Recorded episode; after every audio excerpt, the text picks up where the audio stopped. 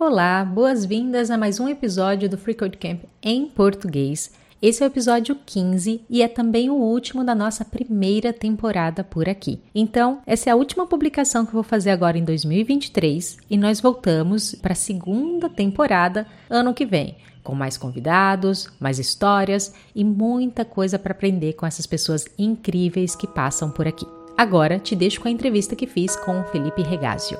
Boa escuta!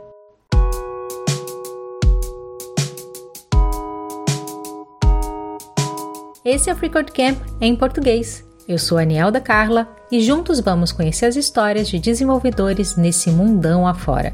A ideia é simples: compartilhar a vivência e experiência de profissionais da tecnologia. Cada um com sua jornada, todas elas aqui, para que possamos aprender, nos inspirar e aplicar esse conhecimento em nossa própria vida tech.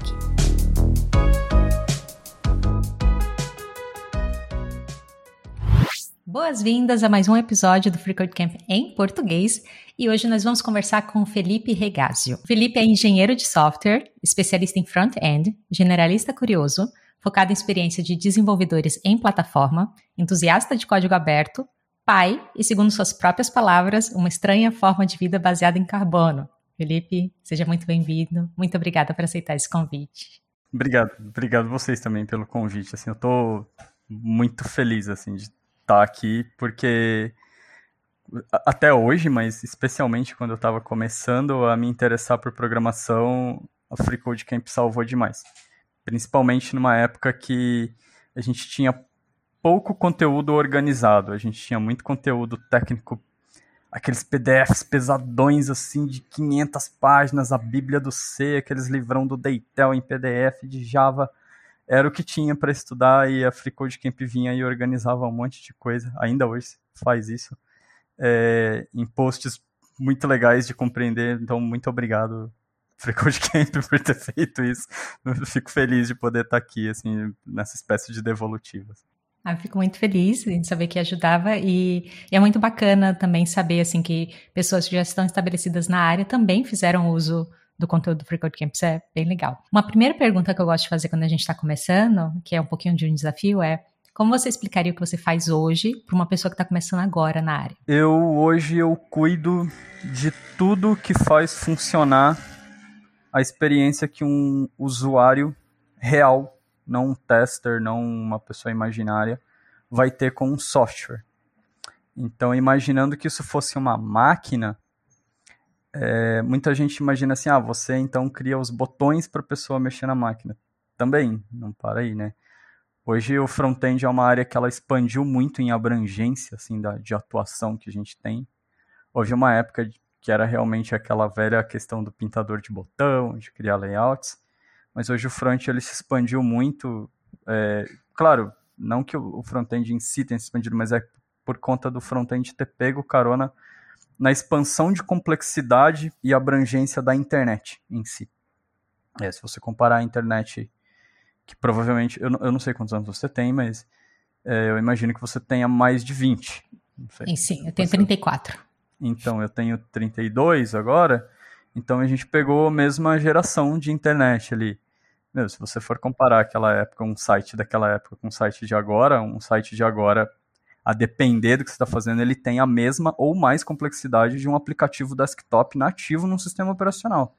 Sim, então, por conta dessa abrangência do que a internet é capaz de fazer, o front-end ele se expandiu muito. Então, o que eu faço, explicando para alguém que está começando agora, eu cuido de encaixar a experiência do usuário nessa complexidade, ou seja, de construir não só o botão que o usuário aperta, mas o que acontece no circuito lógico, ou seja, com os dados e com aquela ação do usuário, até bater lá no servidor que o backender fez. Então é isso que o servidor seria até ele conversar com outro computador, obter uma resposta e voltar uma devolutiva para o usuário. Tudo que está incluso nesse universo, hoje eu faço formalmente. Informalmente, aí do que a curiosidade mandar. Assim, eu gosto também de lidar com outras coisas correlatas a áreas. Vai fazendo seus próprios projetos, suas próprias suas próprias aventuras por conta própria fora do ambiente de trabalho, né? Ah, bastante. É, eu não. Tá em uma polêmica até, né? Recente da internet. As pessoas deveriam ou não é, programar em momento livre? Eu não vou me arriscar a responder se sim, se não, porque eu acho que vai de cada um. Mas eu gosto, assim, eu, eu gosto muito de. Sabe quando você, você assiste desenho e você vê aqueles caras com aqueles montes de óculos, eles estão fuçando num monte de lixo para tentar construir uma nave com aquele monte de lixo? Assim? Meus fins de semana com código, eles às vezes são assim. Hoje eu me meto também com um pouco de carro, de mecânica, estou aprendendo, mas ainda de noite, basicamente, eu me dedico bastante a pegar um monte de parafernália de código e tentar construir umas naves pessoais. Assim. Qual é a nave pessoal que você está trabalhando hoje em dia? Alguma em particular? Mais ou menos. Eu comecei a trabalhar num framework próprio porque eu queria estudar como que estava a construção dos frameworks atuais, né? É, se alguém estiver iniciando agora e estiver pensando frameworks, what the fuck, assim, é, a gente está falando, por exemplo, quando você pega um React, um, um Angular, eles seguem certos paradigmas ali, né? Paradigmas de reatividade, padrões de fluxo de dados que vão gerar mais ou menos otimização, enfim. Eu estava tentando entender esses códigos, entender esse funcionamento mais a fundo e me deu uma louca. Eu falei, meu, eu vou, vou criar meu próprio framework para teste. Eu ainda não, não queria colocar ele para uso, por isso eu até não falei muito mais dele. Eu falei, depois que eu fizer esse, eu vou tentar criar um segundo a sério, porque eu não acho legal você tentar escrever uma coisa que você não sabe nada de primeira, a chance dela não sair tão legal quanto ela vai sair se você reescrever depois com todo o conhecimento que você pegou da primeira vez. E aí eu tava brincando um pouco com isso. Só que eu me meti a ajudar um colega com uma espécie de frila que ele pediu de criação de conteúdo, eu dei um pause, mas agora eu acho que no final desse mês eu retomo. E aí eu tô fazendo isso. E o outro motivo de eu ter feito isso são algumas críticas pessoais que eu tinha assim a como os frameworks estão se desenvolvendo hoje, eu queria testar umas outras hipóteses assim de como eu acho que deveria ser. Você queria testar se funcionava ali na prática mesmo e entender a lógica por trás. Exatamente, também testar alguns conceitos assim. Por exemplo, às vezes a gente coda não só para testar uma coisa técnica, né? É, como eu posso dizer assim, um fluxo lógico propriamente dito, mas às vezes também um, um fluxo conceitual. Por exemplo, uma crítica que eu tinha era de achar os, os frameworks atuais, eles, eles começaram como libraries, né? Eles tinham então uma coleção de funções que a gente podia usar. Daí eles evoluíram mais para estruturas, assim. Depois eles evoluíram para frameworks, que é o nome é estrutura mesmo.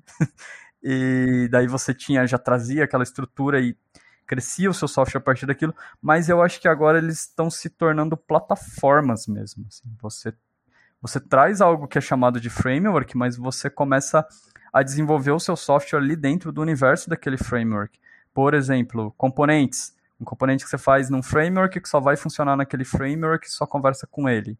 E aí você tem um roteamento de tela que só funciona para aquele framework e conversa com ele ou com outros frameworks. E aí você tem toda a parte de segurança, caching, requests feitas dentro do framework. Toda a parte de gerenciamento de dados. Estado, é tudo do framework. Framework é a sua plataforma. Isso é legal, é muito bom, mas eu tenho algumas críticas para algumas vertentes de desenvolvimento. Então eu queria testar essa hipótese, se fazer algo mais magro, por assim dizer, né, mais esvaziado de pretensões não seria melhor em alguns aspectos. Aí por isso eu decidi fazer isso. Consigo te imaginar com os óculosinhos fuçando em um monte de coisa agora. Entendi, consigo consigo visualizar a cena. Vamos dar uns passos para trás e pensar um pouquinho sobre o início, o início do Felipe. É legal saber sobre a sua história também. Você sempre foi apaixonado por tecnologia? Foi algo que você tropeçou no meio do caminho? Como que você iniciou na área? Eu sempre fui apaixonado por tecnologia e por programação, mas eu nunca, eu demorei para me achar capaz de ser um programador. É, é curioso isso assim. Eu demorei também para entender isso de mim assim, né? Eu eu me posicionei no mercado de trabalho, eu já devia ter uns 24, 25 anos, assim, quando eu falei, não, meu, eu vou com tudo. Eu já tinha já estava com alguma experiência formal, mas foi quando eu falei, não, eu sou um programador mesmo, é, é isso. Eu comecei eu muito cedo, eu na verdade eu fui eu nasci em Minas. E aí eu fui criado pela minha avó, pela minha tia que foram me buscar lá em Minas, né? Eu tava sendo criado por uma outra pessoa e vim para o estado de São Paulo com cinco aninhos. Quando eu fiz 11 anos, a minha tia na época trabalhava numa cervejaria e houve um, uma troca de máquinas, né? As empresas fazem isso, elas pegam e Depois de alguns anos, elas fazem uma atualização no hardware todo. E eles venderam algumas máquinas assim muito barato. É, e era um monte de computador da IBM com Windows 95, 98. Nessa época já estava no, no final do Windows XP indo para o Windows 7. E a minha tia comprou um computador desse e me deu de presente. É, a pretensão da minha tia, então, era que eu me tornasse, sei lá, engenheiro ou algum cara que lidasse com RH ou com folhas de pagamento, eu aprendesse Excel, aprendesse pacote Office, coisas de escritório. Ela falou: deixa eu dar um computador para ele e ele já vai sair na frente, tá com 11 anos. Bom, o computador chegou em casa e eu fiquei simplesmente fascinado com o computador e comecei a fuçar nele logo eu descobri que outros amigos meus também tinham computadores, e comecei a, e vi que os deles eram melhores que o meu, e eu comecei, eles me emprestavam os joguinhos, eu tentava instalar e o meu não rodava. E aí que tudo começa, porque aí eu descobri Basic, descobri os BAT, isso eu já estava um pouquinho mais velho, devia ter uns 12, 13 já. Então em um ano eu já tinha, por exemplo, ó, o computador chegou em um ano, eu já tinha quebrado ele, minha tia mandava um cara arrumar, e eu lembro que ela pagava 80 reais na época, era caro. E... Cara. para formatar, assim, e era formatação com disquete e tal. E aí uma vez eu quebrei uma, quebrei duas, quebrei três, na quarta ela falou, meu, não vou mais pagar, eu nem tô usando esse computador, se vira. E aí eu aprendi, comecei, aí que eu comecei a aprender a formatar, aprender a usar terminal, aprender o que, que era boot system, tudo no Windows 9.5, aí eu tentei instalar o 98, depois XP, que ficou... Por aí foi o negócio não rodava jogo, então eu comecei a tentar construir uns joguinhos, umas coisinhas em Bat, em, em Basic. O Basic era aqueles Basic que rodava dentro do pacote Office ainda, e aí você, depois você descobre que ele tem uma engine fora do Windows dava para rodar junto. Eu acho que começou aí. Só que é, nessa época era muito, é muito legal falar disso assim, como também como a programação mudou de perfil perante a sociedade. Nessa época, um programador ele era o nerdão dark trevoso, tinha poucas mulheres, ainda eu suponho que ainda tenham, né? É, é, não tenho dado, eu não sei se é um gênero, quem é o gênero dominante, mas eu suspeito que seja masculino. E na época, então, vou falar de programador da época, era o cara nerdão Dark Trevoso ou alguma menina ainda mais nerdona, porque ela deveria ter se metido numa sala que provavelmente teria 80% de homens fazendo coisas, falando bobeira. E aquilo tinha um aspecto muito obscuro para todo mundo de um, ponto, de um ponto de vista que não é tão cool que nem hoje. Assim. Ainda já, já ganhava bem, mas ninguém sabia muito bem o que um programador fazia, e nem quanto um programador ganhava, e nem como seria a carreira para hoje. E aí tinha muitas lendas, assim como, por exemplo, ah, para você ser programador, você tem que ser um gênio da matemática, que não é o meu caso. É, e se você está ouvindo isso, fica tranquilo, não é o caso, sei lá, de 80% dos programadores, tá bom? Não que você não precise saber matemática, ou, né, se, se virar, ou, dependendo da área, que você não precise até mesmo de matemática avançada. Mas você não precisa ser um gênio da matemática, programação, enfim. Hoje, a maior parte das coisas de mercado, você não precisa ser um gênio de nada, na verdade. Mas enfim, tinha essa aura. E eu ficava muito inseguro. Você ia buscar em fóruns, os fóruns eram muito mais hostis que hoje em dia. Assim. Você tinha aqueles fóruns que quase não tem CSS, era o, o HTML puro, você posta uma pergunta lá e torce para ninguém xingar você e responder o negócio. Era nesse nível. É, os conteúdos dos PDS, por isso até que eu comecei falando a Free Code Camp. Então eu não me via como um programador de carreira. Porque eu tava ali por volta dos 13, aí você já tava com os 17? Eu tava nos 13, aí eu já tava com uns 16, 17, pensando o que, que eu ia fazer da vida. Né? Falando, meu, daqui a pouco o ensino médio vai acabar. O que, que eu vou fazer, cara? Bom, eu não, eu não conseguia me ver como programador, eu não conhecia nenhum programador, todo mundo que falava na internet era meio hostil. É, as pessoas que eu conversava no MSN, que eu tinha contato, eram as pessoas da minha escola, do meu círculo, e ninguém era, enfim, né, interessado nisso. Eu tinha um amigo que gostava de computadores também, e a gente conversava muito, mas nós dois estávamos os dois no mesmo barco, então não era também uma referência para eu, eu buscar e para alguém me falar, ó, oh, segue nisso aqui. Então eu continuei estudando programação como se fosse um hobby. Falei assim, ah, eu vou estudar letras e vou, sei lá, meu, talvez virar professor de literatura, porque eu também sempre gostei de literatura, dentre outras coisas, de ler livros e principalmente livro underground, assim, livro aqueles bem obscuros mesmo, escrito por algum mendigo, sabe? Esse esses meados, não é tipo as pessoas, nossa, letras clássicas gregas. Não, eu gosto também, mas o que me interessa é a, a podreira ali.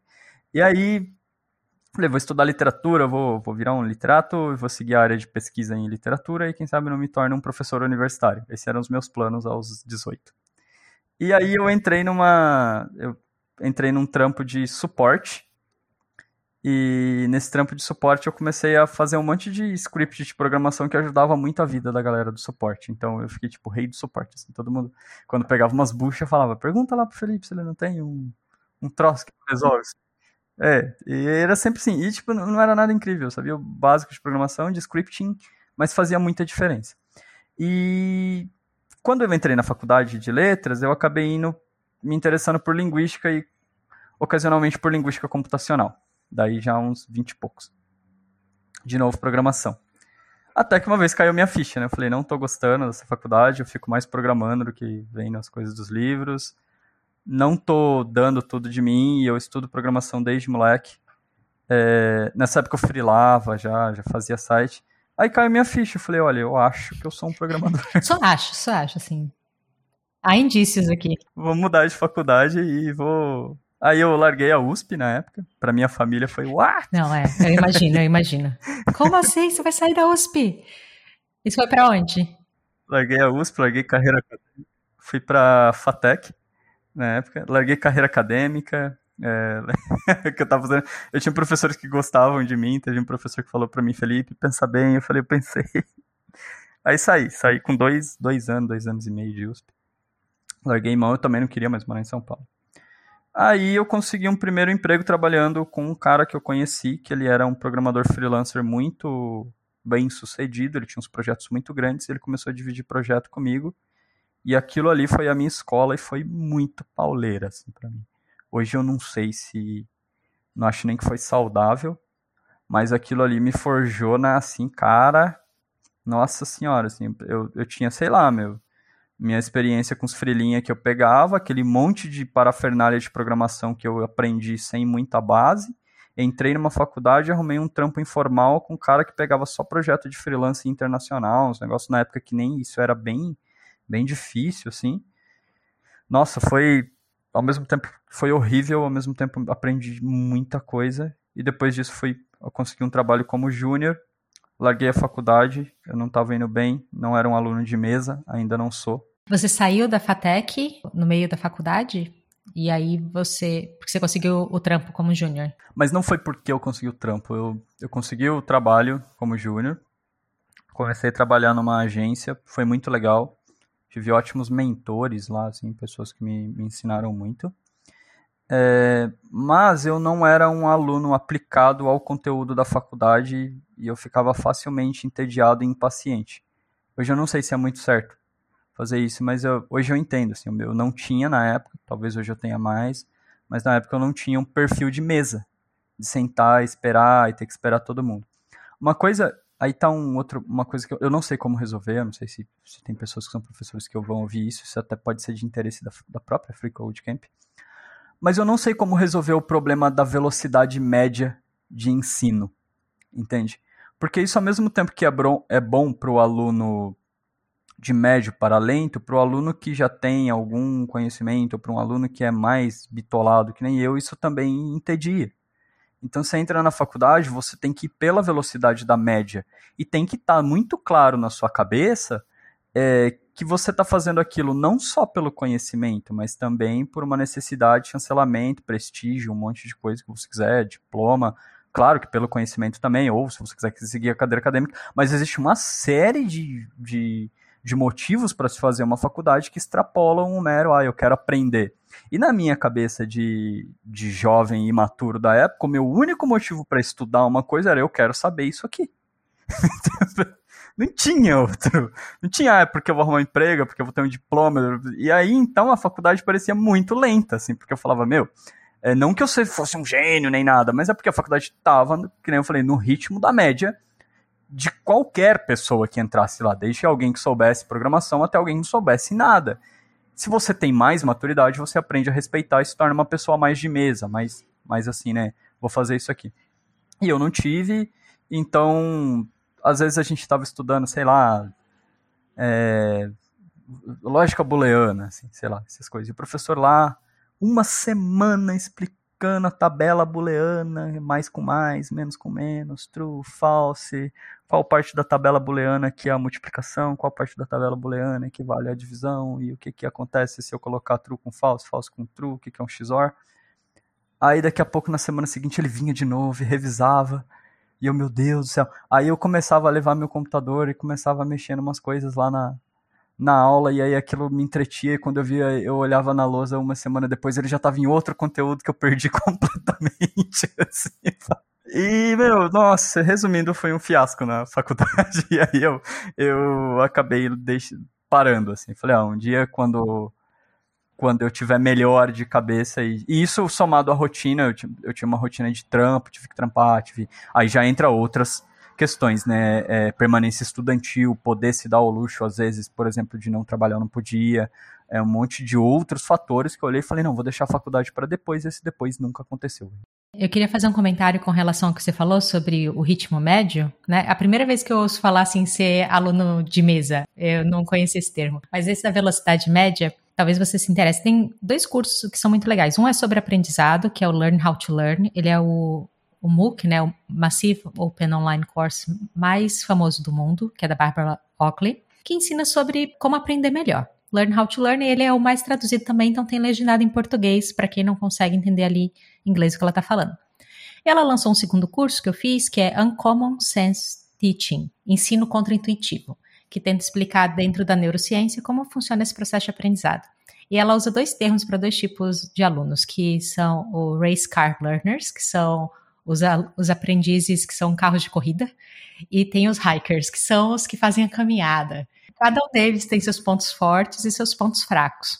Os dois, né? Inicialmente a gente pode pensar, ah, eu quero ser um race car, mas existem vantagens e desvantagens para cada. Ela, por exemplo, se, se chama uma hiker. Ela aprende devagar. É muito legal a transição de carreira dela também. Depois vale a pena dar uma pesquisada.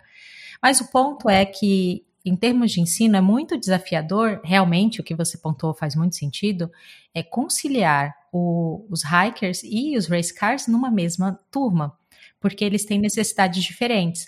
Então, ao mesmo tempo que Sim, muito diferentes. Muito diferente. Então, por exemplo, enquanto um hiker ele quer ver os detalhes, ele vai aprender ali num, num ritmo menor, ele vê mais detalhes, ele tem uma chance de, a longo prazo, lembrar mais do que aquilo que o race car viu mais rápido. Só que o race, uh, race car learner, ele vai ver aquilo mais rápido, ele absorve e, e mexe de outras formas. Então, como que um professor vai engajar esse aluno?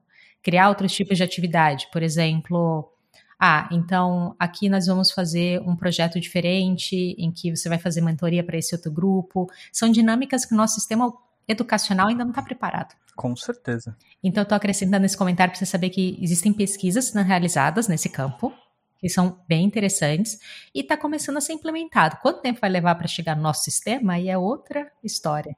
E às vezes eu penso até assim num, numa questão, por exemplo, se eu tivesse alguém que tivesse me falado o que você está falando agora, porque todo mundo se acha muito maduro em algum momento da vida. Principalmente quando as, quando as coisas muito mais do que as coisas estão dando certo, quando elas começam a dar certo é que a gente tem o pico de se achar o ápice da maturidade. Falar, haha, agora eu encontrei o meu momento, eu sou o santo graal da inteligência, da maturidade, olha, aqui tá tudo dando certo para mim, toma essa mundo. E não, as coisas só só saíram de uma pior para você e melhoraram um pouco, você tem uma impressão de que, nossa, você tá no topo do mundo. Em algum momento alguém vai ter esse momento na vida, em algum momento você vai cair daí também, tá bom? Você tá não togorando, tá, tá tudo bem, você vai ficar bem também. E eu acho que quando você é jovem é que essas escolhas, elas. Eu não, não, não tô falando que eu me arrependo, nossa, não ter feito universidade nem nada disso. Mas tô falando isso mais assim, né, para quem estiver ouvindo. Às vezes a pessoa vai falar: "Ah, vou sair da faculdade também". Calma lá. então, tô dizendo isso, se se eu tivesse alguém que tivesse essa conversa comigo e me explicasse a respeito e talvez eu só conseguisse ponderar assim, talvez, OK, tudo bem eu esperar aqui nessa mesa aqui, morrer de tédio, daqui a pouco também vai ficar legal e vai ter coisas. Então eu acho que vai de uma questão também da gente ser muito jovem e não ter a maturidade também para entender o tamanho do problema em que você se inseriu e inseriu o seu professor, coitado, sabe? É, sem contar que é uma, é uma fase muito difícil para você tomar uma decisão, levando em conta que você está ali com 17, 18 anos. Na, hoje em dia, nem tanto, né? Não se encara tanto uma graduação como estou fazendo uma, decis, uma decisão de vida ou morte. Para minha geração, pelo menos, ah, escolhe a faculdade que vai ser a faculdade do seu destino. Escolhe o que você quer ser. Escolhe o que você quer ser. Tanto você saiu da USP, seus, a sua família, o quê? Como assim? Sim. O orgulho da minha avó, minha avó, na época, é quando eu passei na USP, qualquer assunto era motivo para minha avó, sei lá, colocar isso na pauta, assim. Minha avó ia comprar pão, e alguém falava, ó, oh, tá aqui os cinco centavos da senhora. E ela falava, cinco centavos? Matemática básica? Meu neto trabalha com matemática básica na USP. Era nesse nível, você imagina. Mas depois eles, elas entenderam e aceitaram a sua transição. Levou um tempo para sua família entender o que você faz. Hoje em dia eles entendem. Hum, levou. É, principalmente minha tia, né? Vamos colocar no perfil que eu fui criado. A minha avó, ela agia como um, um, um arquétipo de mãe e a minha tia como um arquétipo de pai. E as duas moravam juntas. Minha avó, mãe da minha tia, e eu sendo criado pelas duas mulheres. Uma bem mais velha, uma bem mais nova, em momentos completamente. Todo mundo completamente diferente, com perfis completamente diferentes, com visões de vida completamente diferentes, momentos completamente diferentes. E quando eu comecei a gostar muito de computador e programação, eu tinha, e até hoje tenho, o hábito de dormir até tarde. Hoje eu só acordo cedo, porque eu tenho que fazer daily de trabalho, mas, cara, se tem algum coach de levante cedo aí, para mim, não, não vai dar certo. Eu acordo, meu, 11 horas, às vezes, 11 e meia, assim.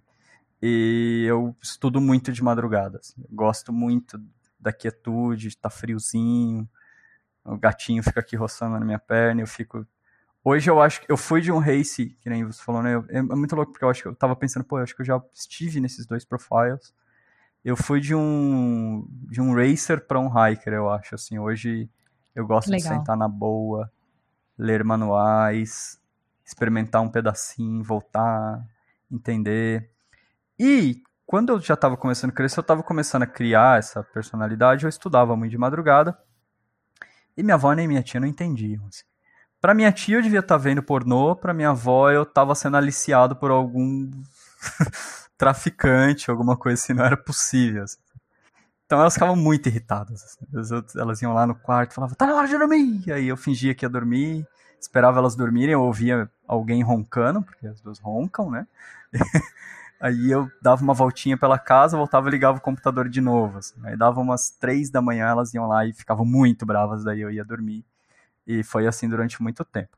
Depois que eu me tornei programador e que eu, assim, me tornei independente, não foi nem quando eu me tornei programador, foi quando veio uma independência um pouco financeira e de vida, daí, engraçado, minha tia teve uma conversa comigo. Ela falou, nossa, meu, acho que eu te devo desculpas, assim, eu não sabia, você falava que estava vendo coisas de programação estudando, e a gente nunca acreditou em você, e hoje Eu acho que tava mesmo, né? Achei que você estava fazendo outras coisas nessa tal de internet. É, exatamente, assim. E, outra coisa que eu acho muito bom também é que a minha tia, é, hoje minha tia ela é viciadona em WhatsApp, internet, assim, ela adora. E na época ela, ela não gostava de jeito nenhum, assim, ela não gostava. E ela falava, meu, olha bem com quem você conversa, olha bem onde você clica nessa internet. E hoje eu tenho quase que ficar de babá com ela, que fala, meu Deus, não clica, isso aí é um golpe. Até hoje ninguém entende muito bem o que eu faço. É, eu vejo... Eu, eu, sinto assim, eu sinto que hoje, infelizmente minha avó faleceu, recentemente até, mas é, eu sentia tanto nela e na minha tia uma sensação assim, eu sei que o Felipe faz algo muito legal. Eu sei que algumas pessoas admiram ele pelo que ele faz e ele também parece passar um orgulho pelo que ele faz.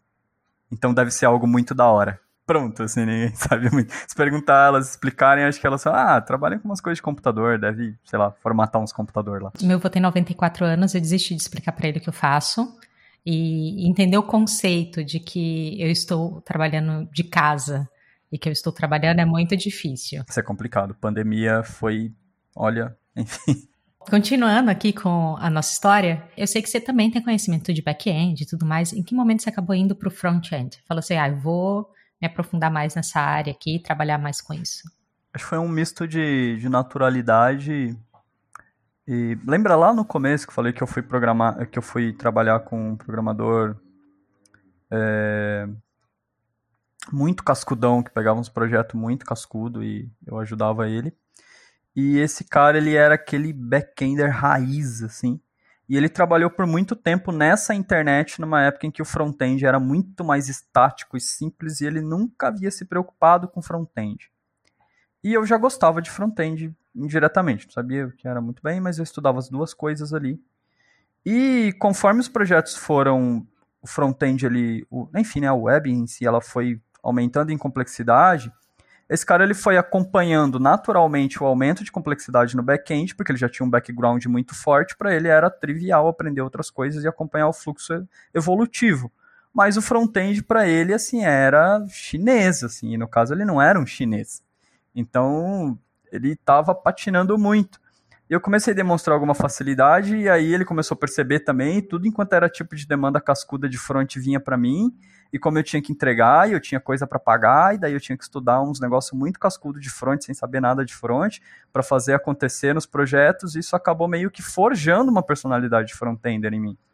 Na época eu nem sabia muito disso, mas aí, quando eu fui para a faculdade, eu comecei a procurar uns empregos formais, assim, né? Tentar entrar em estágio, entrar como júnior. Eu começava a olhar as stacks e, naturalmente, eu era empurrado para as vagas de front-end. Porque eu olhava as stacks de back-end e eu falava, legal, isso aqui eu sei quatro coisas. Aí eu olhava a stack de front-end e falava, nossa, isso aqui eu sei tudo, mais as coisas de back-end, mais talvez coisas que eles nem tenham pedido. Então, naturalmente, eu acabei entrando na stack de front. E eu acho que eu fiz certo, porque Daí quando eu fui trabalhar formalmente, que o ritmo ele veio um pouco assim mais tranquilo, ó, para eu entrar numa agência, achar que o ritmo ficou mais tranquilo e era puxado. Era. E ficou mais de boa. É, e também eu comecei a ter um ritmo mais de mentoria.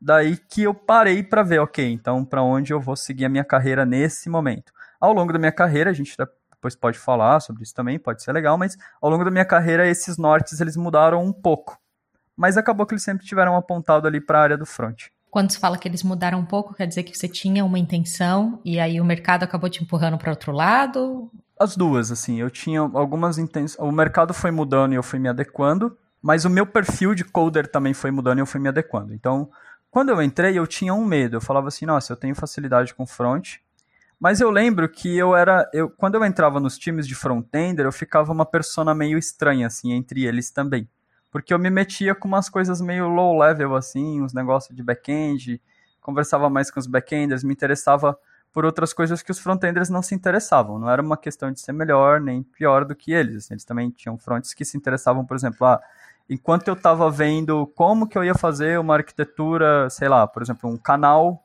de, é, de multisala num socket com back-end simples e um front muito robusto, e eu tava lá fuçando nisso e conversando com os backender, como que eles faziam os eventos virem em tempo real, qual era a melhor arquitetura, e já pensando no meu front.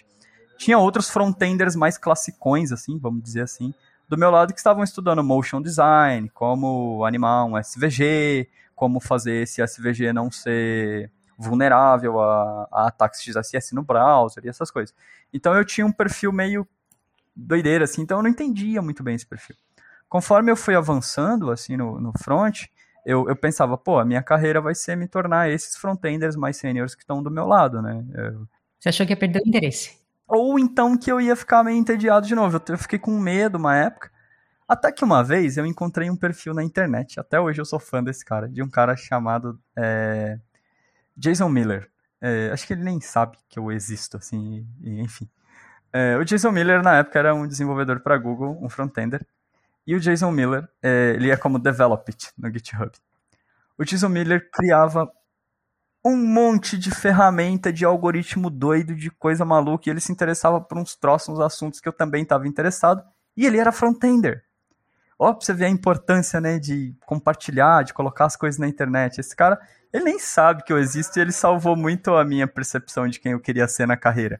E eu falei, eu quero ser esse cara. Tipo, claro que não, não, não que eu quero ser o Jason Miller, não é isso. Mas, tipo, em termos de, de apontamento de carreira, ele chamava as coisas que ele fazia meio de low-level front-end, assim. Tipo, a gente mexe em front-end, mas não necessariamente tanto com estilização, assim, mais um pouco com a mecânica ali da coisa. E eu estava muito interessado nisso.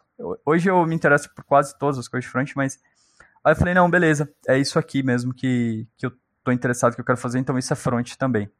E aí eu comecei a empurrar minha carreira para esse tipo de coisa e foi quando eu comecei a ver quais empresas necessitavam muito dessas coisas. É, eu comecei a pensar assim, ok, eu me interesso por otimização, por uns algoritmos cascudo muito doido aqui, e quando você vai fazer landing page, site de apresentação, que tem um vídeo lá, ninguém precisa disso. Isso não é valioso numa agência. Foi quando eu comecei a cair minha ficha que talvez eu tivesse que mudar de emprego. Eu falei, cara, isso aqui não é legal. Falei, tá bom, onde que isso é valioso? E aí eu cheguei em dois, três lugares, na verdade. O primeiro, que é mais ou menos valioso, produto SaaS. Qualquer produto SaaS que esteja nascendo, é valioso um coder que se interesse por mecânica. Só que o SaaS ele é meio hostil nesse aspecto. O SaaS é o Software as a Service, para quem está ouvindo. Então, você vai fazer um serviço e cobrar o uso dele na internet. Então, você vai precisar de muitas mecânicas ali, tipo mecânica de cobrança, sistemas de login, logout, libraries, arquiteturas distribuídas, arquiteturas que suportem deletar e mudar código rápido e essas coisas. Por um lado era muito legal, por outro, essas empresas elas que estão nascendo, as startups em si, elas têm um aspecto que mata muito a preocupação com a qualidade. Então, trabalhei uma época na, nas startups também, mas ainda não era. Daí eu falei, tá, sobrou dois lugares que precisam de, de coding, assim, dessas coisas mais é, low level, né? Que nem o Jason Miller falou numa época que eu vi. Banco. As fintechs. Ou, é, as fintechs em si. Marketplaces gigantescos. Todos eles são difíceis de arrumar um emprego. Justamente porque eles precisam de coisas cascudas, de coders cascudos. Não estou falando que é fácil arrumar um emprego numa startup, viu? Quem tá aí, é, não é isso que eu quis dizer, mas quis dizer justamente pela raridade de interesse em alguns assuntos de devs, de coisas que bancos e marketplaces muito grandes precisam. Por exemplo, preocupações muito absurdas com segurança ou com algoritmos de otimização que talvez você não fosse ter em outros softwares. E eu estava interessado nesses troços. Eu comecei a me esforçar muito, assim, então, na época eu entrei num produto, numa startup de SaaS, trabalhei lá quatro, quase, quase cinco anos na época e depois eu eu fui para uma empresa chamada TSC da França, fiquei lá pouco tempo. E de cara eu emendei um trampo na Pismo, que era justamente daí foi quando eu cheguei e falei: "Nossa, agora vai". Eu entrei numa empresa de processamento de transação bancária internacional. E eles tinham um board super complexo que eles forneciam todo um cardápio mesmo à la carte de processamento, tanto que eles foram recentemente comprados pela Visa num dos maiores contratos nacionais, parabéns Pismo, muito massa. A empresa, assim, acho legal mesmo como eles surgiram no mercado. E aí, quando eu entrei lá, meu, caiu uns desafios na minha mão brabo, assim, aí eu fiquei feliz, assim. Então, é, acho que, eu nem lembro mais por que eu tô falando isso, mas foi esse o perfil de mercado que eu tracei, até que eu descobri que é, eu descobri também o mercado de novo mudou e isso foi tomando forma e foi virando o que a gente chama hoje de duas coisas, né? A parte de platform development, que é são as plataformas internas e ferramentas internas de desenvolvimento, e a parte de developer experience, que é o oferecimento de documentação e plataformas externas para outros desenvolvedores. As duas são tipo código de dev para dev, e foi aí que eu entrei nisso e estou nessa até hoje. Assim. Basicamente hoje eu codo ferramentas internas, tanto para developers que, que, estão de fora, integrando com o mercado pago do Mercado Livre, e como ferramentas internas também que às vezes algumas delas todo o time do Mercado Livre e Mercado Pago usam, algumas às vezes os times que a gente tem internamente usam assim para dentro. E você conseguiu encontrar agora onde você está no Mercado Livre desafios o suficiente para manter todos os seus óculos assim, apostos para trabalhar? Consegui, é, tá, tá legal, assim, eu estou gostando bastante hoje de, de trabalhar no Meli, não, não, até então não, não tenho ressalvas, assim, em questões técnicas, tá bem massa, a equipe é massa e o, o Mercado Livre justamente eu, eu acertei, né, tanto os bancos quanto marketplaces muito grandes, assim, eles trabalham com preocupações que elas dão desafios de código aí, cara, para arrepiar uns cabelos aí, eu acabo ter uma relação de amor e ódio com isso, assim, eu fico muito brabo fala, meu, como é que pode o negócio ser desse jeito, cara? E ficar muito feliz de falar, tá bom, então vamos aprender, tem mais um.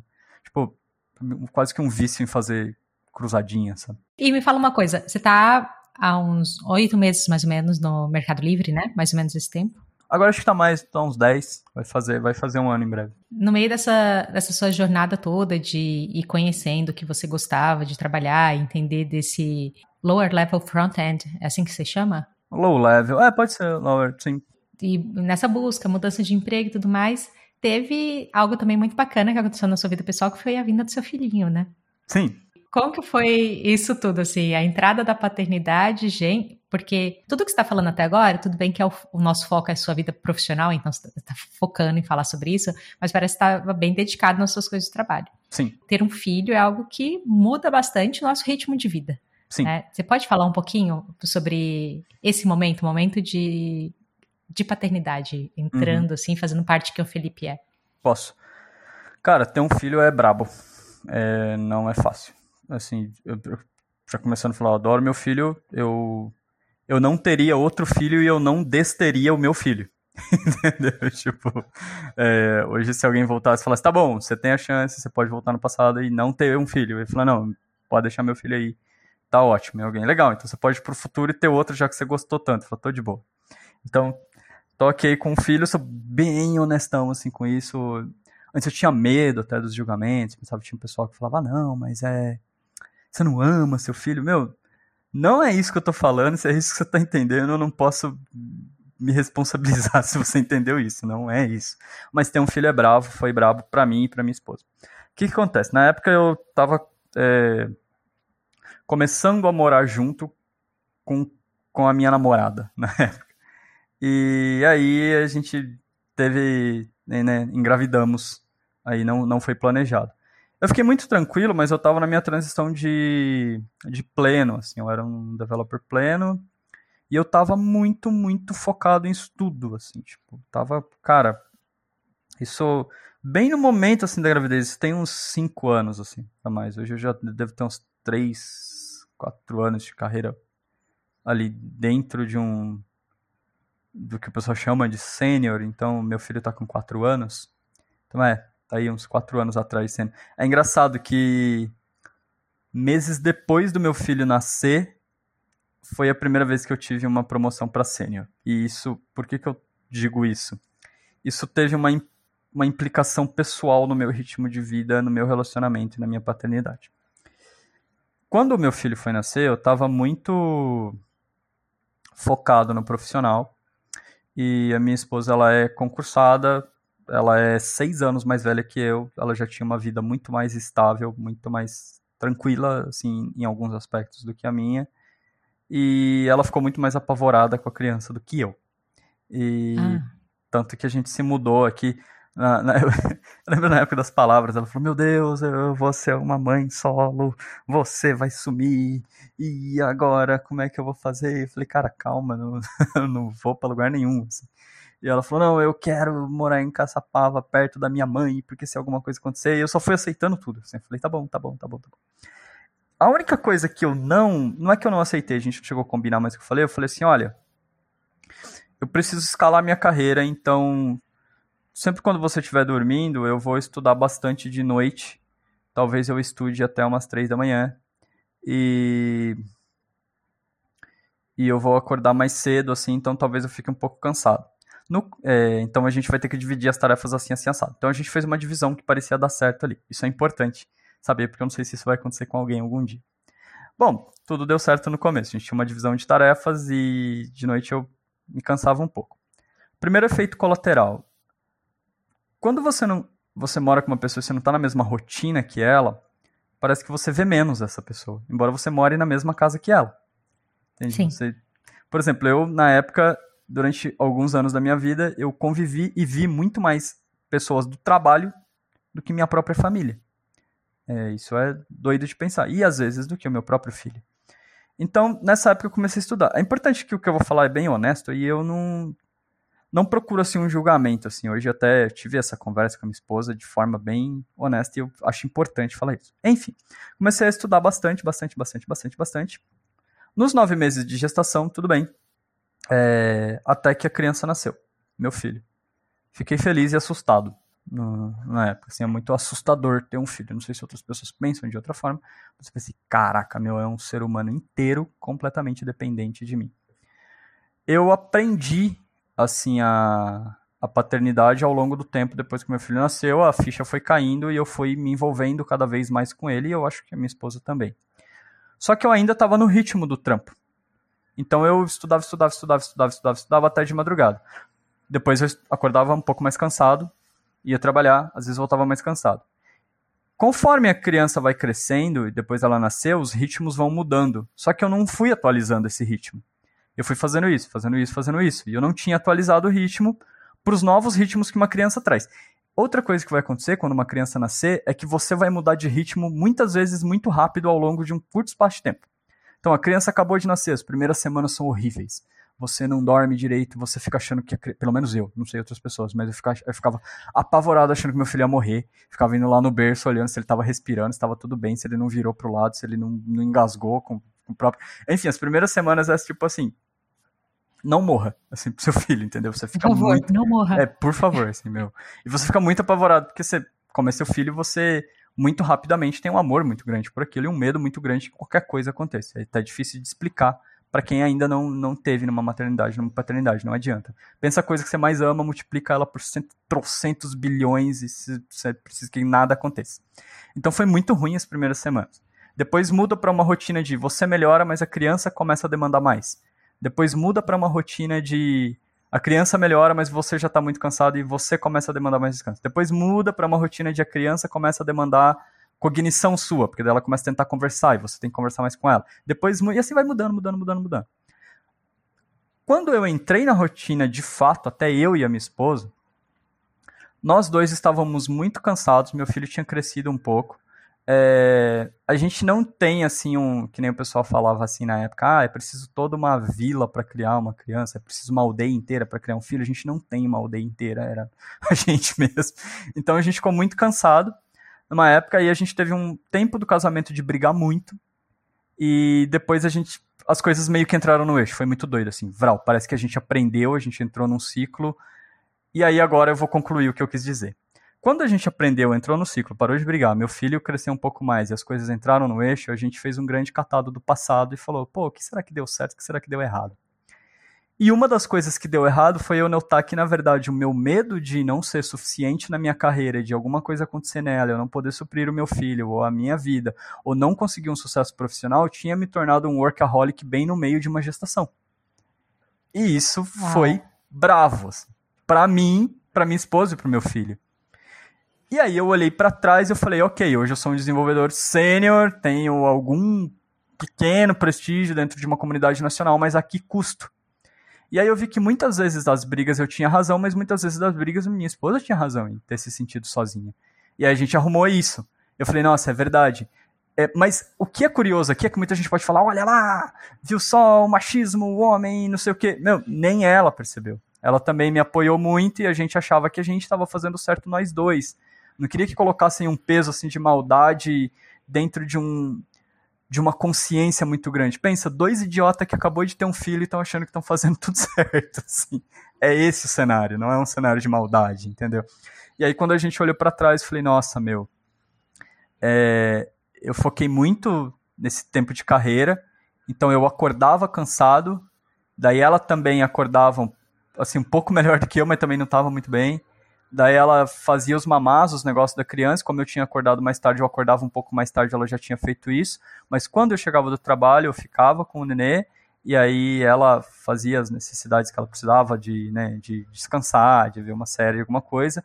É, como eu estava trabalhando muito, a gente começou os momentos que eram para ser de descanso e retomar o convívio de casal. Eu estava estudando e ela ia descansar. A gente começou a perder convívio de casal, a gente começou a perder. Então, tudo errado. Assim. E é, até que as coisas entraram no eixo eu percebi que estava errado. Ela também percebeu antes de mim, ela me alertou antes. Aí eu também. Eu demorei para eu analisei, eu falava, não é possível, não é possível. Até que eu analisei e falei, nossa, é verdade. E aí quando eu olhei para trás, falei, caramba, né? É, minha esposa teve uma pequena depressão, assim, pós-parto. E eu, e eu virei crazy de trabalho porque eu morria de medo de alguma coisa acontecer e não ser suficiente. Até que tudo ficou bem e aí a gente meio que aprendeu, assim, é muito doido, cara, dá um clique, é, uma, é, um, é um clique de maturidade muito louco se você tiver aberto, assim, hoje eu, eu sou até grato, assim, sabe?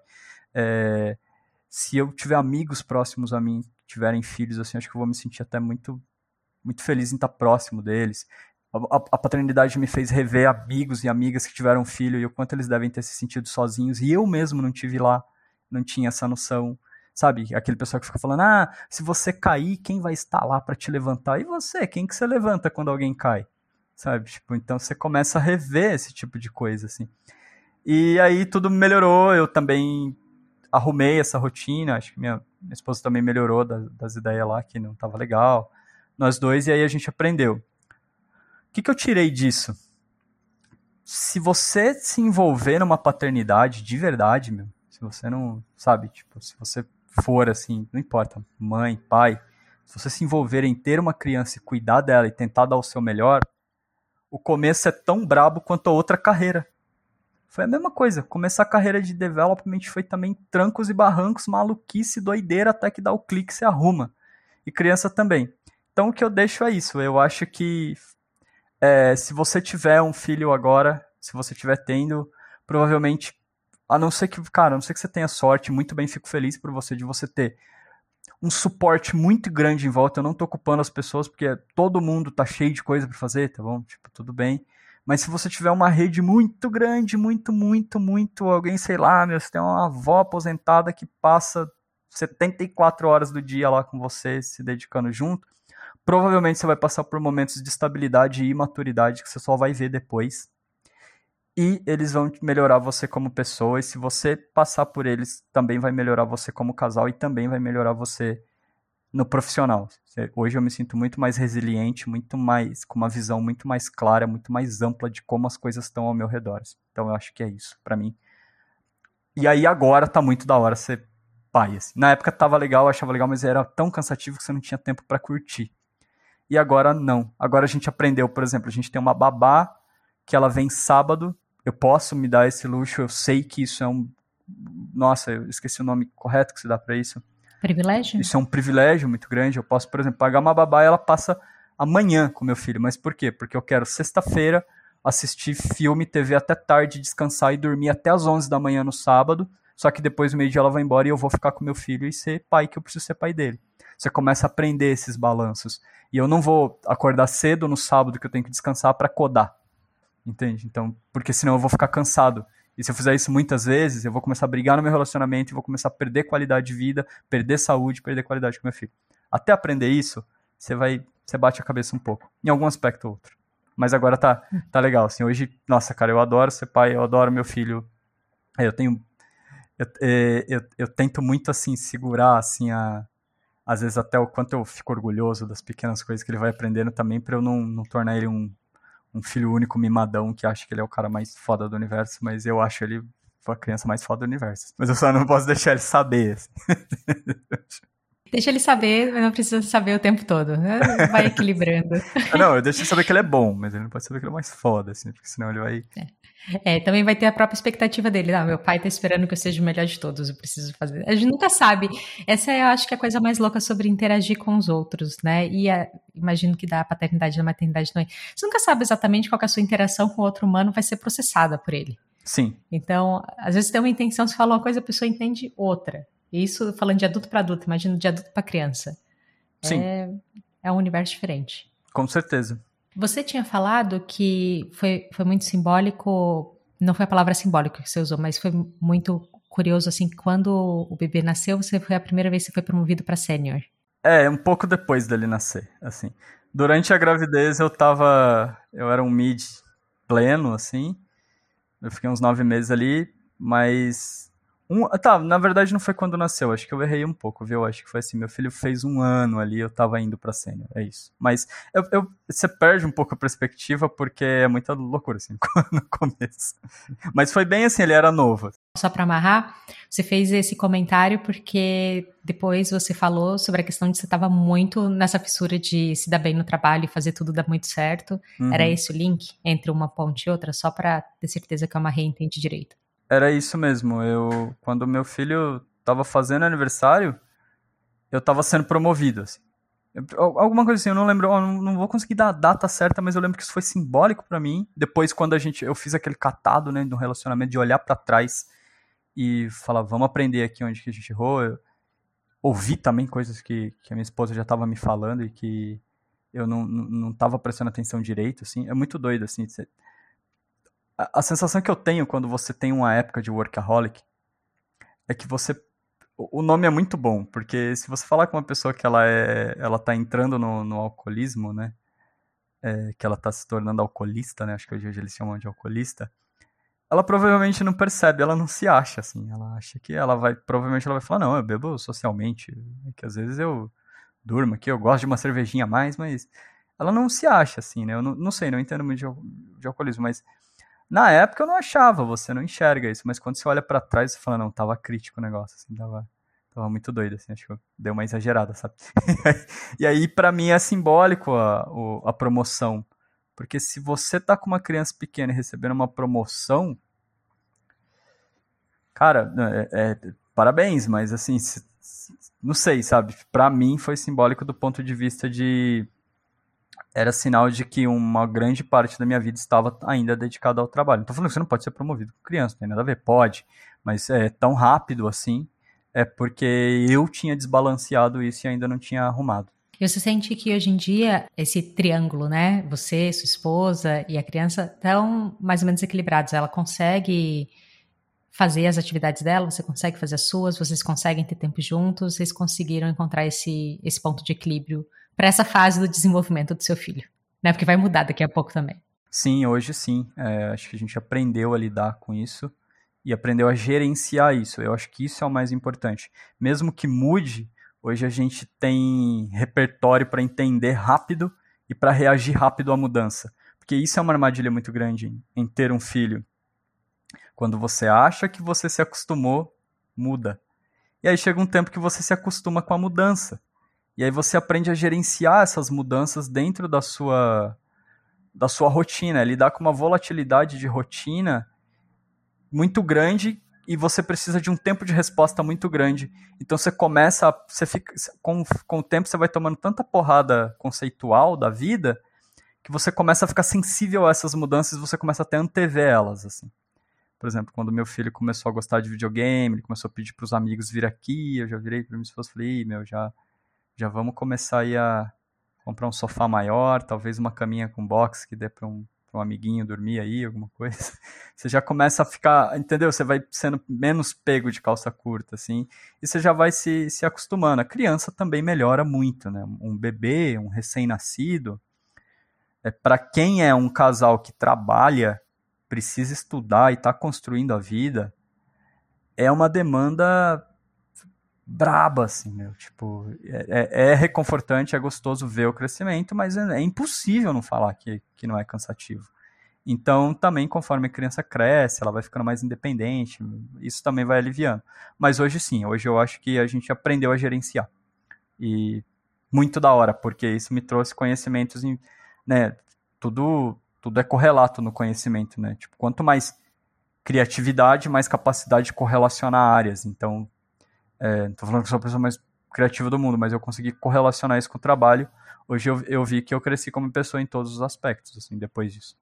É, eu acho engraçado que as pessoas em geral elas têm medo de se declarar criativas, assim como se criativo fosse, fosse é. algo assim que não é muito alcançável. Sim. E a criatividade, ela tá no dia a dia. Você tem uhum. que trabalhar a criatividade todo dia, resolvendo aí os seus chabu com os códigos cabeludo que você gosta de trabalhar. Sim. Agora eu queria fazer uma transição dessa, dessa primeira fase para um segundo bloco.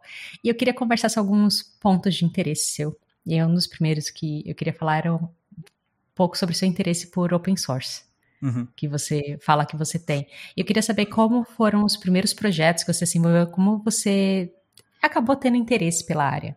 Quando eu, eu ganhei aquele computador lá que não rodava as coisas, eu fui pesquisando cada vez mais e mais e mais. E aí você vai caindo em fóruns, vai tentando aprender inglês, aquela saga do, do estudante, né, que está surgindo ali.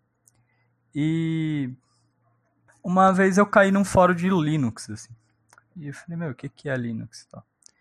E daí, na época, não sei se alguém aqui que eu vi isso vai lembrar, não sei se você vai se lembrar.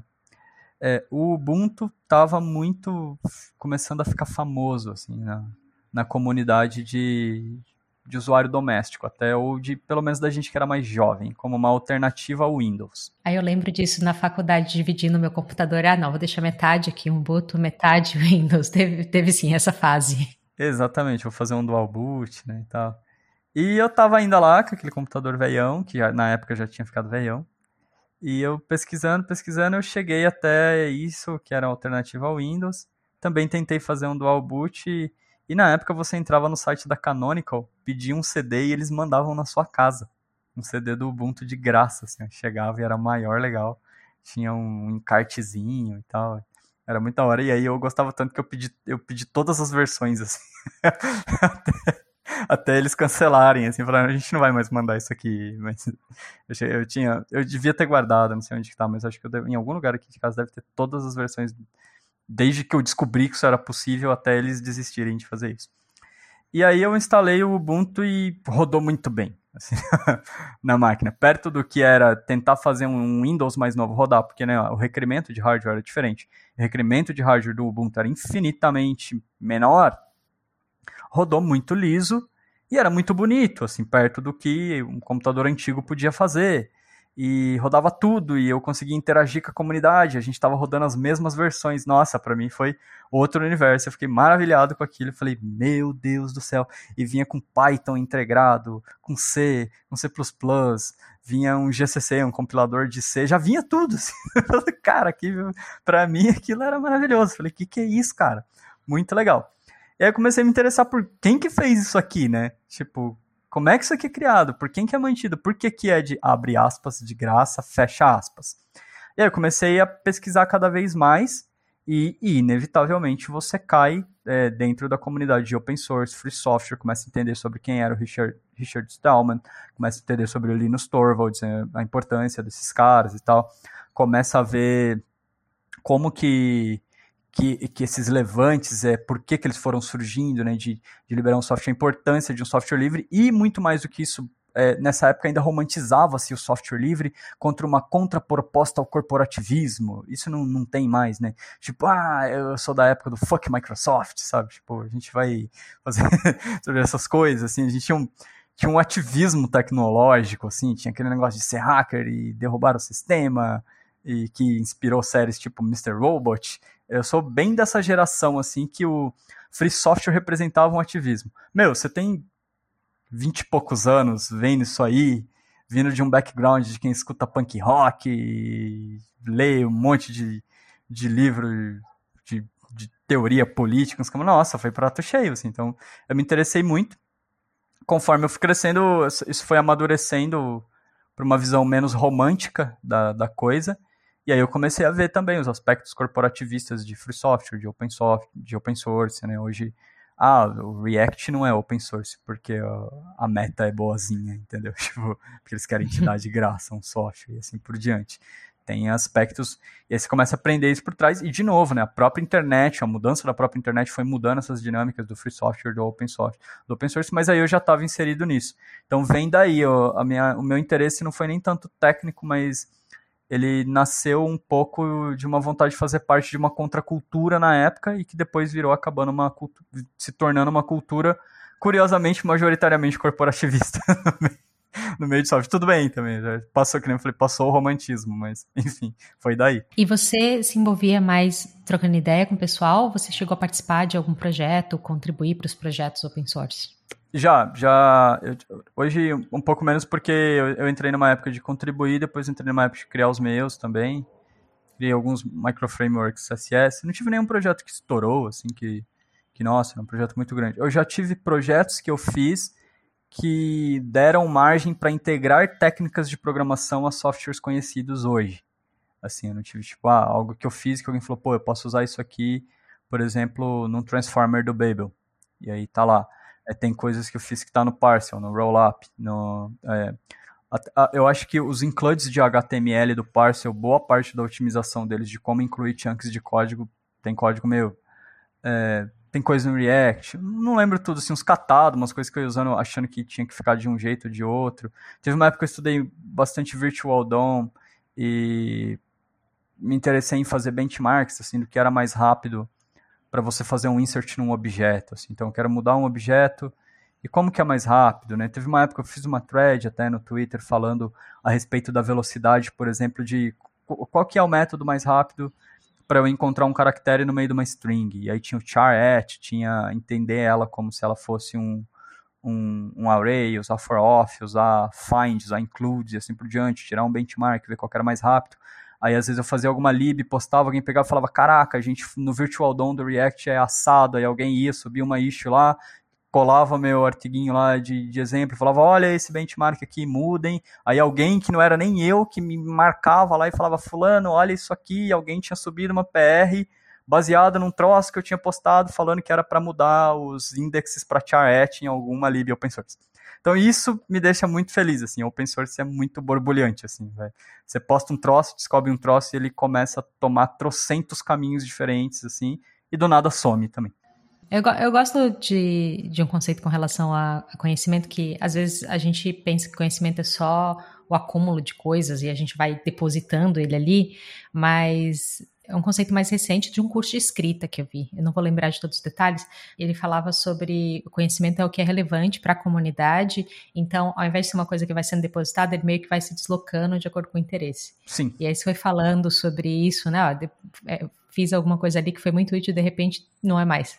Porque ali agora já saiu dessa, dessa lente que faz sentido naquele momento da comunidade. Você sabe que isso foi uma dificuldade pessoal minha? Assim, foi uma das coisas que eu mais tive dificuldade em aceitar e aprender na vida. Foi entender que existe entropia, caos e tudo está fadado ao fim, à inutilidade e tudo bem. então, tipo, isso mudava a minha vida em aspectos práticos. Eu teve uma época que eu queria escrever um código, eu escrevia esse código para durar. E eu queria falar, esse código ele vai funcionar em vários contextos e ele vai ser brabo demais e vai ser um código à prova do tempo. Então eu queria fazer coisas à prova de tempo, assim, código que que sobrevivesse às mudanças ao tempo, às mudanças de código e ele se adequasse muito bem. E quase sempre isso era inútil ou dava em algum problema ou todos os meus esforços eram simplesmente ok, hoje a gente tem que mudar isso aqui, joga tudo aquilo lá que o Felipe fez para sobreviver ao tempo e faz outro. E eu demorei para aceitar, assim, que, que as coisas são assim. É, hoje elas são muito mais transicionais, né? Então, hoje eu, eu mudei um pouco a minha visão, assim. Não escrever código para durar ao tempo, mas escrever código que morra facilmente é muito melhor. Isso foi uma mudança muito grande na minha cabeça. Escreva coisa que é fácil de deletar coisa que é fácil de mudar, coisa que é fácil de matar, código que morre fácil. Não faz um troço que é difícil de tirar, que é para durar, que é super robusto, que prevê trocentos e cinquenta cenários porque você tá com medo, você quer mostrar que você faz e acontece. Bobagem. E isso foi em vários aspectos da minha vida, assim, é...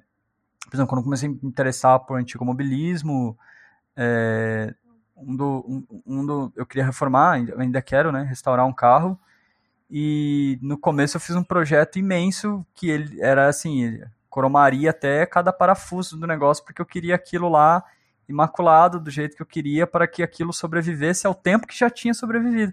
E daí com o tempo eu olhei e falei, eu preciso balancear isso, porque senão eu nunca vou terminar esse projeto, né? E isso te leva a um paradoxo muito legal. Se você quiser fazer algo para sobreviver ao tempo, talvez você gaste todo o tempo que você tem para tentar fazer isso, não consiga e nenhum nem outro vai surgir. Assim. Então você vai ter que achar um balanço bom.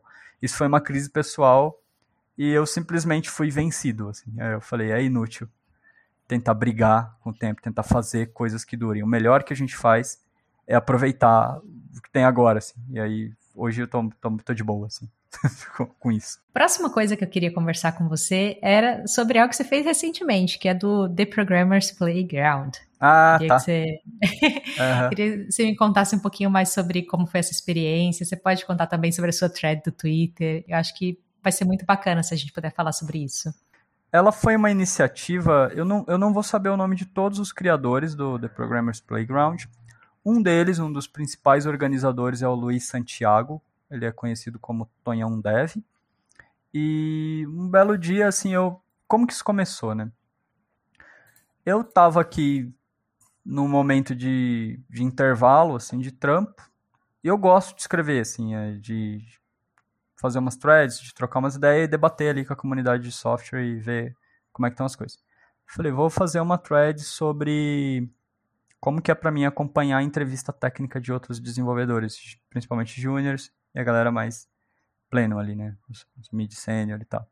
Eu fiz uma thread falando de 10 perguntas que eu costumava fazer quando eu tinha que acompanhar entrevistas técnicas. Algumas pessoas amaram, algumas pessoas ficaram horrorizadas, principalmente de juniors, assim, falaram, meu Deus, eu nunca vou saber responder isso. E as perguntas que eu fazia, elas, que eu tinha feito, elas eram muito abertas, assim, eu acho que isso que tinha horrorizado um pouco as pessoas. Porque na thread eu começava falando assim, ó, as perguntas que eu faço na entrevista elas têm um tom muito de conversa e você pode olhar o chat GPT, você pode mandar um e-mail, você pode ligar para alguém, você pode perguntar para quem você quiser, você pode abrir a tela, parear e olhar no Google, comigo não me importa. A gente só precisa conversar sobre essas perguntas aqui. E até mais cedo, pensando sobre isso, né, de novo, que até a gente chegou a conversar, que era sobre o quanto isso buga um pouco a cabeça, assim, principalmente das pessoas que estão saindo de um ensino mais formal e entrando numa área, principalmente da, da escola como ela é hoje, que a escola ela te ensina que é, errar é ruim, e se você errar você perde ponto. Não sei como é que, se os métodos mudaram hoje, mas na minha época era assim, né? Você fazia a prova, errou, perde ponto, acertou, ganha ponto. Então acertar é bom, errar é ruim. E, é, e a escola ela ensina uma objetividade que não existe no mundo prático de software. Então, tem um jeito de fazer certo e um jeito de fazer errado. A prova é você fazer do jeito certo. E se você fizer do jeito errado, você perde. E desenvolvimento de software não é nada desse jeito. Tem trocentas maneiras de fazer, muitas vezes é super difícil de encontrar qual que é a correta, às vezes nem existe a correta, existe simplesmente a mais adequada para o contexto e transicionalmente, porque o contexto está mudando toda hora junto com as tecnologias. Então, simplesmente essa cultura que você aprendeu na escola não serve para nada em desenvolvimento de software. E quando você sai da escola e vai para o mercado mirando esse comportamento e alguém te faz as perguntas que eu fiz lá e te fala que você pode usar qualquer coisa para ver desde que você converse comigo, é para bugar a cabeça do peão mesmo. não tem jeito. E aí eu vi que eu falei, poxa, seria legal, né? Eu tava planejando fazer uma live. Falei, deixa eu explicar porque não é tão monstruoso assim, né? O louco, o negócio é de boa. E tinha muita gente também que achou de boa, mas teve, eu vi que tiveram algumas pessoas que ficaram meio assustadas. Aí que calhou do, do Luiz vir falar comigo. Ele falou, cara, eu tenho essa iniciativa aqui, a gente faz um, um encontro ali no Discord. E é, até o encontro dele, acho que dava umas 20, 30 pessoas, assim. E ele falou, a minha ideia é você entrevistar uma pessoa ao vivo lá, tem essa pessoa aqui, e eu falei, cara, é o que eu precisava, porque daí eu tenho chance de demonstrar aquilo que eu falei e também de tirar esse medo das pessoas. A minha intenção foi simplesmente tirar o medo das pessoas de uma entrevista técnica mais robusta, assim, com alguém. E aí foi aí que a gente fez isso. Eu fiz boa parte das perguntas que tinham lá e acabou que até o pessoal ficou meio assustado, até é, porque entrou muita gente. Assim. Acho que tinha 200 espectadores ou mais, não lembro. Assim. É, eu vi que a sala estava cheia. Eu estava assistindo e aí tava aparecendo, tinha uma mensagenzinha assim, sala cheia. Eu falei assim, é, tava lotado. Sim.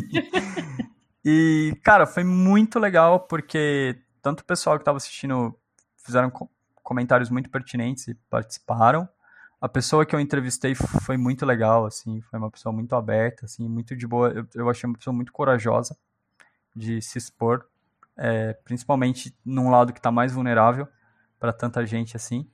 E eu fiquei muito feliz de poder demonstrar que não é tudo isso e poder demonstrar assim que às vezes o que a gente acha que é esperado numa entrevista nem é um ponto tão importante. Como por exemplo, eu vou chegar lá e eu vou mostrar que eu faço e acontece, eu tenho todos os hard skills e eu sou fodão.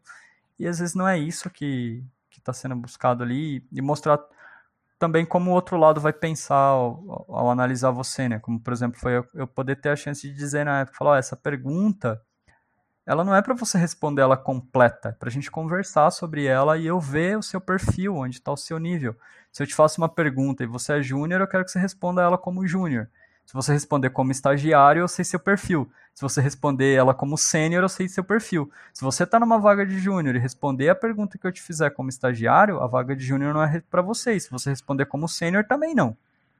Porque seria um pouco injusto, né? Ia... Nunca me aconteceu, assim, sempre é, o pessoal do recrutamento é muito assertivo, assim, quando a gente pede perfil quando a vaga pede, né, eu, não, eu não peço nada, mas quando a vaga pede perfil júnior e eles trazem, eles selecionam os candidatos e eles chegam no, na fase técnica, e eu faço parte, geralmente o que está dito ali que é júnior é júnior mesmo. Então a gente entrevista como júnior, não pega no pé, sabe? Não fica nem sênior, né? Pega no pé. Mas então, mas mesmo assim, vamos porque houvesse um erro e tivesse a vaga lá e a pessoa fosse, nossa, respondesse tudo muito assertivamente, fosse muito, muito braba, eu ia falar, meu, ou essa pessoa tá usando alguma coisa para ajudar ela, tá fazendo algum cheating, ou essa houve um erro de profiling. Essa pessoa, na verdade, é um sênior, ela tá para entrar numa vaga de júnior, a gente vai ter que arrumar isso. Se a empresa puder encaixar como sênior bem, se não puder, eu ia me sentir inseguro de dar uma vaga dessa de júnior para um sênior, entende? Então era isso, assim, eu fiquei feliz de poder demonstrar que existe essa preocupação e essa busca de encaixar um perfil mesmo, e não de ficar só testando cegamente a pessoa, hahaha, deixa eu ver quanto que você sabe. Você poderia me explicar um pouco como funciona uma entrevista técnica? dentro da experiência que você tem? Você já, já fez várias e tudo mais? Como, como é mais ou menos estruturada? Vai depender um pouco da empresa, é, mas eu consigo falar de alguns aspectos universais. Assim. Tem uma coisa muito legal de se falar a respeito de uma entrevista técnica, é que existem dois níveis que você meio que está tentando transpor, assim, duas barreiras. A primeira, e que muita gente acha que é a mais difícil, quando na verdade é a mais fácil, é a barreira do entrevistador. Então eu, como entrevistador técnico, vou querer, entre... querer entender o seu nível. O que, que o outro lado entende, né? Eu preciso impressionar esse cara. Ou essa moça que estiver entrevistando. E tá, se for se puder impressionar, boa, mas não é bem assim. Eu quero entender o profiling para a vaga. Então, se a vaga está pedindo, sei lá, Mid-Senior React, a gente vai conversar sobre React, a gente vai falar sobre outras coisas que permeiam o universo de desenvolvimento front-end, essas coisas. Eu vou querer entender simplesmente se eu colocar você lá naquele meio, aquilo não vai acabar com a sua saúde, nem te deixar desconfortável com uma síndrome de impostor, e também não vai acabar com o time, deixar a empresa na mão, se você vai dar conta. Resumindo, é isso. Essa é a primeira barreira e geralmente ela é de boa. Assim geralmente os requisitos do pessoal que faz as entrevistas técnicas, é, claro que sempre tem um, um ou outro que puxa mais, que pega pesado, mas esse, essa parte aí não é a parte que vai. É feio falar isso, mas não é a parte que vai cortar você, sabe? Não é a parte que você fala, ah, aquele entrevistador não me colocou no processo. Tem a segunda barreira, que é quem corta de verdade mesmo, são duas. É, primeira, os outros candidatos. Essa é a que mais corta. E por último, o pessoal do RH. Então, quase sempre um processo de entrevista técnica, ele vai ser o seguinte, a gente recebe os perfis com antecedência do RH. O RH fala, ó, a gente está com uma vaga, tá aqui essas pessoas, toma aqui o LinkedIn e se tiver tido é, código, toma aqui o código que eles fizeram.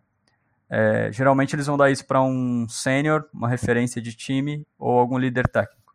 Como o líder técnico geralmente está atolado de coisa, acaba caindo para o sênior. Também está meio atolado de coisa. E aí a gente vai analisa esses perfis, olha o LinkedIn, olha quem que é quem, como, olha os profiles. Então, de novo, às vezes a pessoa fala, ah, nenhum recruiter vai olhar o seu GitHub. Tá, mas dependendo da empresa que você tiver, o líder técnico vai. Só que como a gente é desenvolvedor, a gente tem toda uma cultura de desenvolvedor que nada disso, pelo menos eu não vou pegar no pé. Se eu entrar lá no seu GitHub, não tem nada. Eu falo, esse aqui talvez seja mais low profile, entendeu? Eu não vou jogar nada disso.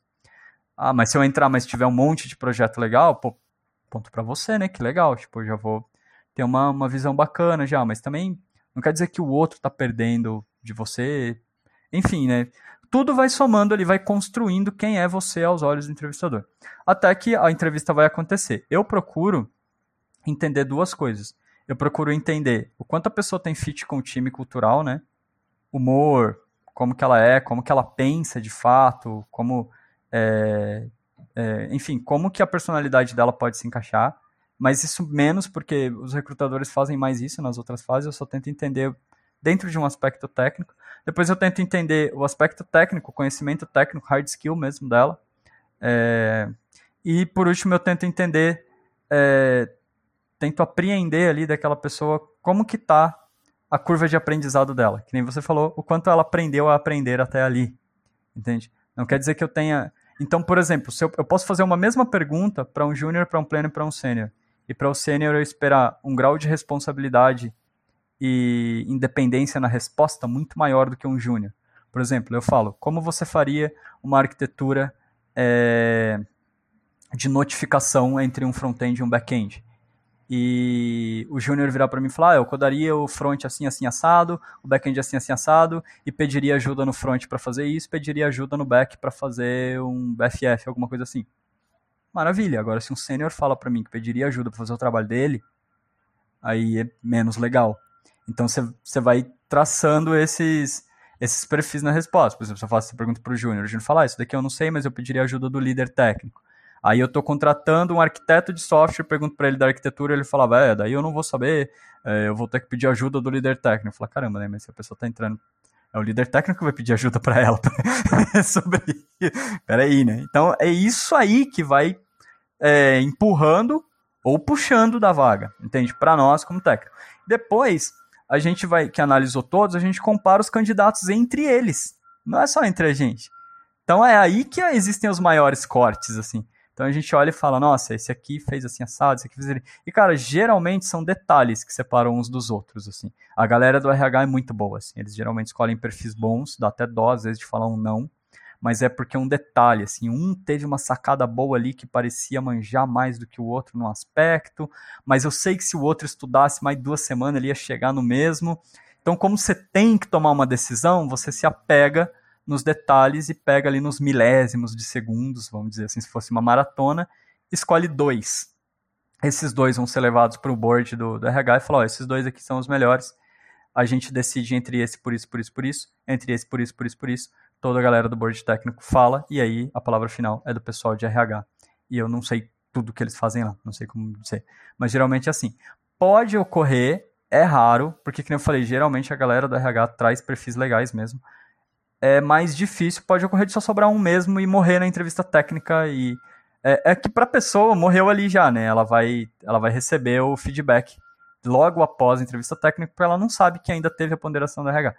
Mas pode acontecer do board técnico falar assim, ó, a gente entrevistou esse, esse, esses, por exemplo, quatro pessoas, e a gente acha que só esse aqui dá conta. E aí tudo bem também, o RH vai falar, ah, beleza, e não tem mais o que falar, então a gente, a gente tem esse poder de, de, assim, né, de geralmente todas as empresas que eu trabalhei, o RH dá muito aval pra gente, falar assim, ó, fale mesmo o que você acha. Então se a gente chegar lá e falar, ó, a gente pode inclusive chegar lá e falar, nenhum serve, sabe, tipo, não vai dar. Ou então chegar lá e falar, esse aqui é muito bom, destacou muito dos outros, só tem uma vaga, pode pegar esse. Dificilmente o RH vai falar que não, mas na maior parte das vezes sobram dois ou duas e a gente leva pro RH e o RH cara, corta o coração decidir, viu? Falando a real, assim. Eu sempre fico mal de falar não, assim, de ter que decidir entre dois. Eu fico olhando o perfil e pensando a pessoa que recebeu não e a que recebeu sim. Eu fico triste pelo não e feliz pelo sim. E é, corta o coração. Mas em aspectos organizacionais, geralmente quase sempre é assim. Você falou que são mais de mais de um sênior que faz essa entrevista. Não é só você que faz. São quatro, pelo que você falou. Pelo menos na dinâmica que você tem agora no Mercado Livre, certo? Não, é, geralmente são quatro entrevistados, às vezes três. Ah, quatro chega, entrevistados. É, mas é um sênior só, às vezes dois, assim. Eles, eles colocam um board bem, assim, diversificado. Aí vai ter alguém do RH, algum desenvolvedor sênior, geralmente uns líderes de time. E aí depende da vaga, pode variar, assim. Vai depender do que é para fazer. Ou se alguém também se interessou em entrevistar, por exemplo, tem tem líder que é mais preciosista com o time, assim. Então se é contratação para o time dele, ele quer que um dev dele esteja lá acompanhando. E aí, às vezes, aí vai ser um sênior e um dev do time que a pessoa está indo. Assim, mas eu nunca vi mais, mais de dois é difícil. Não, mais de três, aí. O comum é dois, às vezes são três desenvolvedores ou dois desenvolvedores e um líder técnico. Mais do que isso, muito dificilmente eu vi, ou geralmente separa as entrevistas. Quando a vaga é muito crítica, isso assim, para a vaga de júnior sênior. Quando são vagas mais avançadas, assim, daí eu acho que já pega mais. Daí você vai conhecer mais gente antes de receber um sim. Assim. Então, quando é assim, para um sênior mais de referência de time, arquiteto de software, essas coisas mais bravas, assim, com mais responsabilidade e com mais independência dentro dos times, aí o pessoal do board técnico pega mais no pé. Pode ser que você fale com um, dois líderes, com mais dois desenvolvedores e não sei quem, às vezes na mesma, na mesma reunião. O segredo é ter calma e what it is is what it is, sabe? Ele não é o momento. É que nem vestibular. No dia do vestibular não é a hora de você estudar. Entendeu? A hora de se estudar foi nos meses antes. Então, meu, vai de coração aberto e dê o que. que nem a gasolina, haja o que hajar. e, e falando sobre essa questão de se preparar antes e tudo mais, como você recomenda, ou existem. É, recomendar é complicado, né? Mas existem caminhos e formas que você acha que são legais para se preparar para uma entrevista técnica? Por exemplo, própria, o próprio The Programmer's Playground dá um jeito de se preparar, mas eu sei que existem outras formas também, né? Sim. Eu acho que sim. Acho que vai depender do que você quer, do, do da senioridade que você está entrando para a vaga, mas acho que os mais, assim, o que a gente pode falar mais de generalista sobre isso. O primeiro ponto é estude se a vaga que você está entrando tem um fit com você mesmo. Né? Tipo, não precisa, você não precisa ser perfeito para nenhuma vaga ou perfeita para nenhuma vaga. Você vai falar, ah, vou cumprir todos os requisitos, isso também é bobagem. Eu digo ali, tá com 60% de requisito, tá sabendo do assunto, se vira bem sobre aquilo ali, aplica, meu. Porque no fim, por que, que eu falo aplica? Você fala, ah, mas vamos falar não. É, o que decide, como eu falei de novo no final, geralmente é você contra as outras pessoas, não é nem tanto o board técnico. O, os recrutadores e o board técnico que vai analisar você vai precisar fazer o que eles podem fazer dentro do número de candidatos que eles conseguiram chegar no final. Se você chega no final com três pessoas e as três têm 30% de requisito e você está com 60%, na verdade você está de boa. E não tem como você saber isso. Ou não, você pode chegar lá com 60 e ter alguém com 160% de requisitos cumpridos, você se lascou, mas você também nunca vai saber. Mas, de novo, você nunca vai saber, então aplica. É, acho que essa é, é a primeira dica que eu dou de preparação. Eu acho que é isso, analisar bem os requisitos, analisar o perfil da empresa que você está entrando, é, se é startup, se não é, se é big tech, o que, que mais eles pegam no pé, o que eles menos pegam no pé e se preparar, né? Se preparar como uma provinha mesmo. Algumas são verdadeiros vestibulares. Se, se você for se preparar para esses processos vestibulescos, Amazon, Google, essas coisas, eu diria que é um processo parecido com vestibular. Você vai ter que estudar aí algumas coisas de algoritmos, estruturas de dados, pegar questões deles, ler alguns livros, é, usar algumas plataformas que você encontrar na internet para se preparar mesmo. E por último, eu diria para desenvolva hard skills e desenvolva a parte conceitual. Saiba conversar tecnicamente sobre o assunto que você domina. É uma coisa que eu ouço muito assim, eu sei fazer, mas eu não sei explicar. Isso não é muito positivo numa, numa entrevista, entende? Tipo, por mais que a gente entenda como desenvolvedor, eu também sei fazer um monte de coisa que eu não sei explicar. É, mas para entrevista, você precisa pegar essas coisas que você sabe que você vai ter que fazer e aprender a explicar, entende? Porque é o esperado. Então é diferente se falar você fazer, mas não sei explicar quando você estiver lá fazendo, do que quando você estiver no momento que é feito para você explicar. Entendeu? Então eu diria, prepare-se, né, para tenha, tenha respeito pelo seu próprio processo, entendeu? Não vai assim só freestyling coding assim para uma entrevista não. Acho que esse é o maior segredo. E aí a preparação vai de entrevista para entrevista. É legal dar uma, uma analisada, mas veja se você está dominando minimamente o assunto do qual você está falando, e isso já é meio caminho andado. Agora a gente vai caminhar para a sessão final, onde eu vou perguntar sobre algumas curiosidades. Você acaba sendo menos técnico, e mais para a gente conhecer um pouquinho mais sobre o Felipe. E eu queria falar sobre carros. não dá para não dá para acompanhar você e não, e não ver essa sua paixão por carros clássicos. Uhum. É, e se puder falar um pouquinho sobre, sobre isso. Então, quando meu filho estava, quando na verdade nós engravidamos, eu não ligava muito para carro e aí eu falei, pô, né, eu trabalho presencial, tenho que pegar um monte de ônibus, acordo muito cedo, eu ia ganhar muito tempo se eu dirigisse, eu não tinha nem habilitação. E eu falei, vou aprender a dirigir. E uma curiosidade foi minha esposa que me ensinou a dirigir nessa época. Isso deve ter uns 5 anos, uns 6 anos. 6 anos, vai, no começo do relacionamento. Porque ela me ensinou a dirigir antes de eu me interessar em comprar carro. É, então ela me ensinou a dirigir, eu já sabia dirigir, caso precisasse e tal. Ela... E aí, quando foi nascer criança, é, ela já tinha um carro e eu não. E daí, quando foi nascer, eu falei, putz, meu, seria bom, né? Eu vou comprar um Fusca, cara, porque eu não tenho habilitação. E aí, se alguém prender o Fusca, dane-se, sabe? Tipo, é, é, o Fusca. Não que eu estivesse nadando no dinheiro, mas eu comprei um Fusca que me custou 5 mil reais na época. Falei, putz, vou ficar triste perder 5 mil reais, mas não é 50 mil reais, né? Então, tudo bem. Falei. Comprei o Fusca, voltei dirigindo o Fusca, levei o Fusca para arrumar, não entendia nada de carro. Bom, o Fusca me levava e trazia do trabalho todo dia e eu tinha uma satisfação enorme em dirigir o bendito do Fusca. Tipo, muito mais do que dirigir o nosso carro novo. Assim. Todo dia eu adorava acordar, ir lá, ligar, sentir aquele cheiro de gasolina subindo, aquela fumaceira. Aí saía com meu fusquinha, as crianças apontavam na rua, chegava no trabalho, todo mundo queria ver, às vezes ia nos restaurantes do almoço e chegar de Fusca era um evento no trabalho, então era muito divertido ter o Fusca, era muito legal e o negócio me dava uma grande satisfação. E aí eu falei, ah, vou começar a mexer nesse Fusca, deixei ele legal, né? Ele merece, ele me dá alegrias, assim.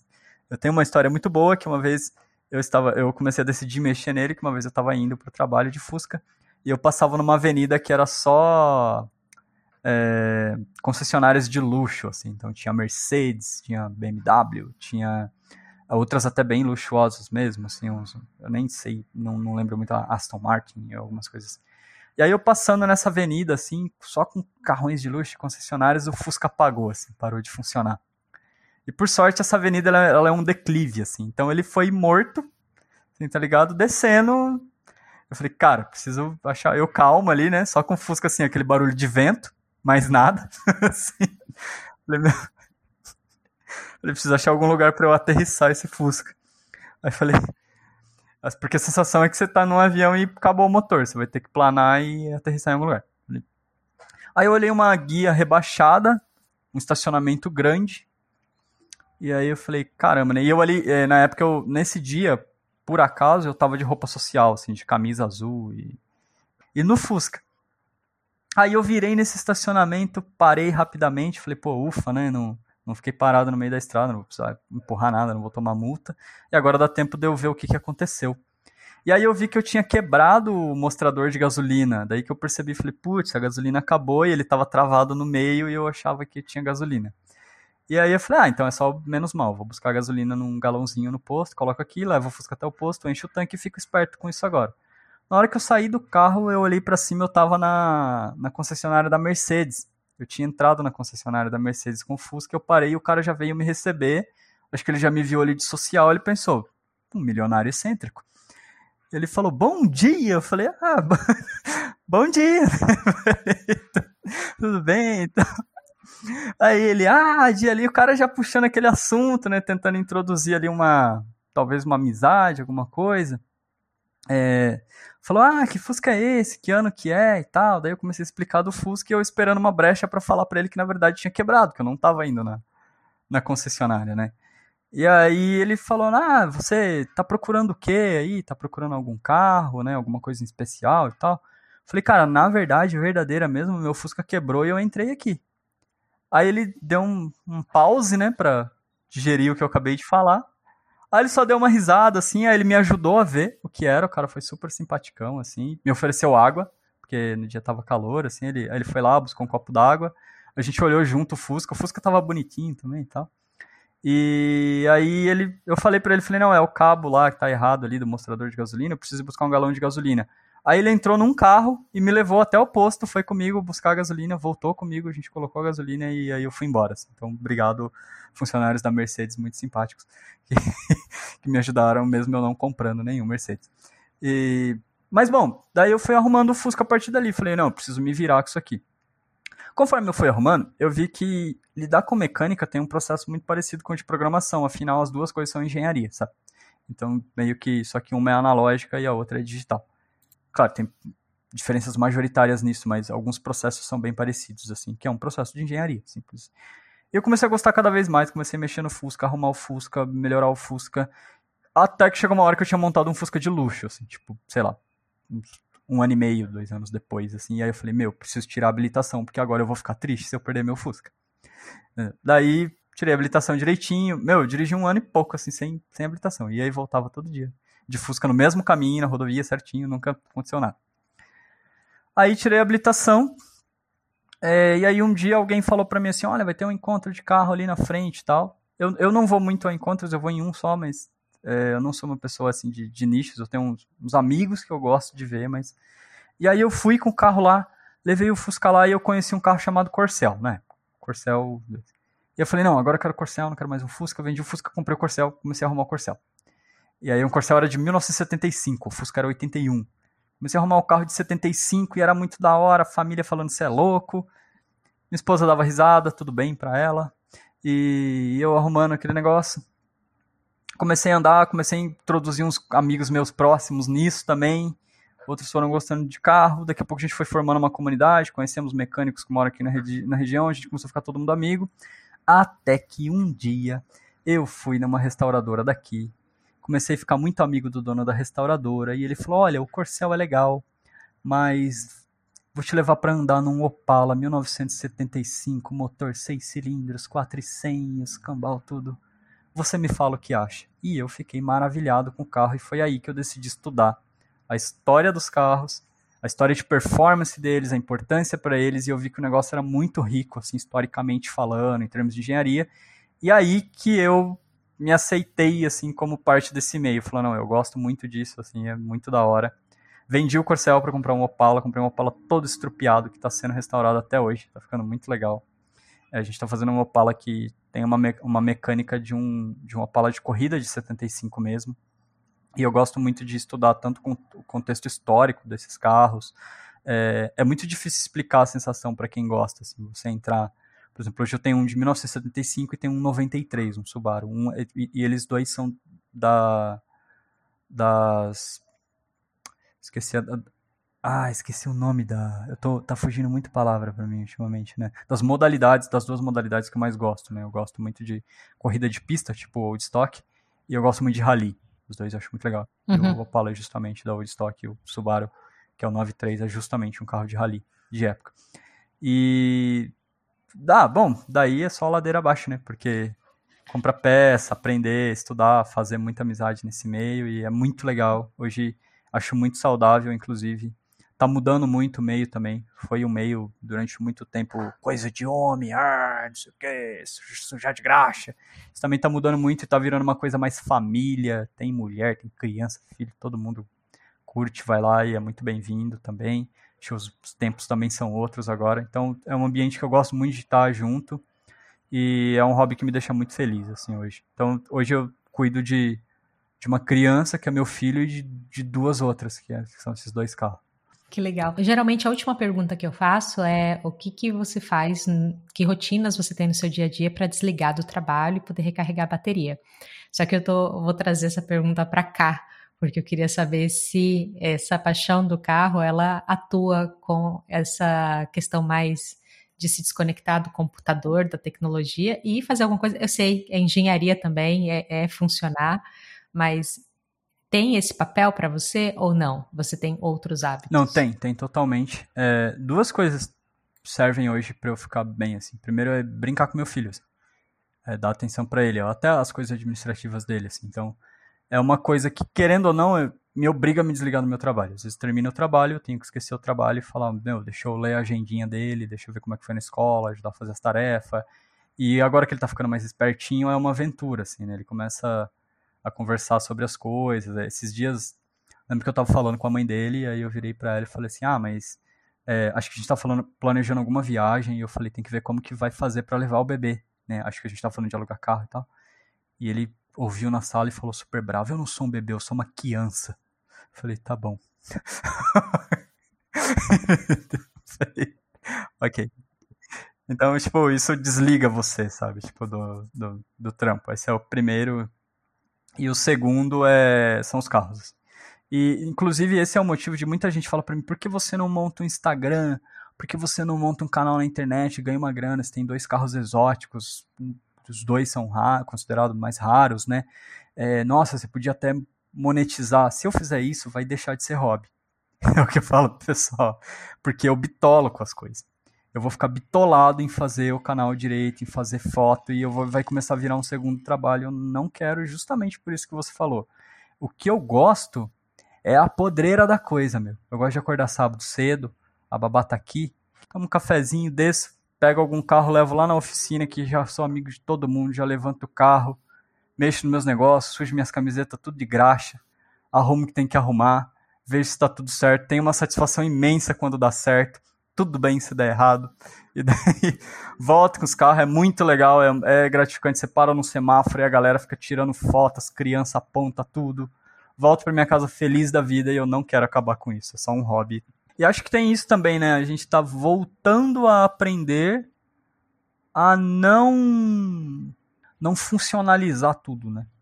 Algumas coisas estão tudo. E às vezes o pessoal fala pra mim, ah, mas você podia ganhar mais dinheiro com esse canal até do que com programação. E daí eu sempre falo, mas eu sou programador, né? Eu não sou apresentador de canal.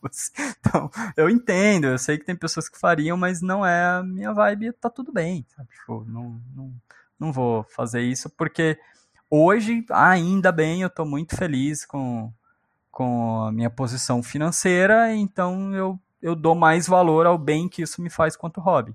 Se uma hora eu precisar e isso se apresentar útil, daí talvez eu, eu sacrifique o hobby e fale, não, beleza, então vamos fazer um dinheiro com isso aqui, mas por enquanto tá tudo certo. Próxima pergunta é: o que, que você está aprendendo atualmente? Não precisa ser relacionado ao trabalho, mas pode ser também, se você quiser. Estou aprendendo como mexer no Subaru 93, é, a mecânica dele, como que ele funciona, que tipo de motor que ele tem, que, que é um motor boxer. É, tô aprendendo a importar algumas coisas sem pagar o olho da cara, porque tem muita coisa dele que não tem aqui no Brasil. É... Tô aprendendo Go, tô estudando Go também, Golang, acho bem legal, tô curtindo muito, assim, a linguagem é muito da hora, muito, muito, muito interessante mesmo. Uh, deixa eu ver o que mais.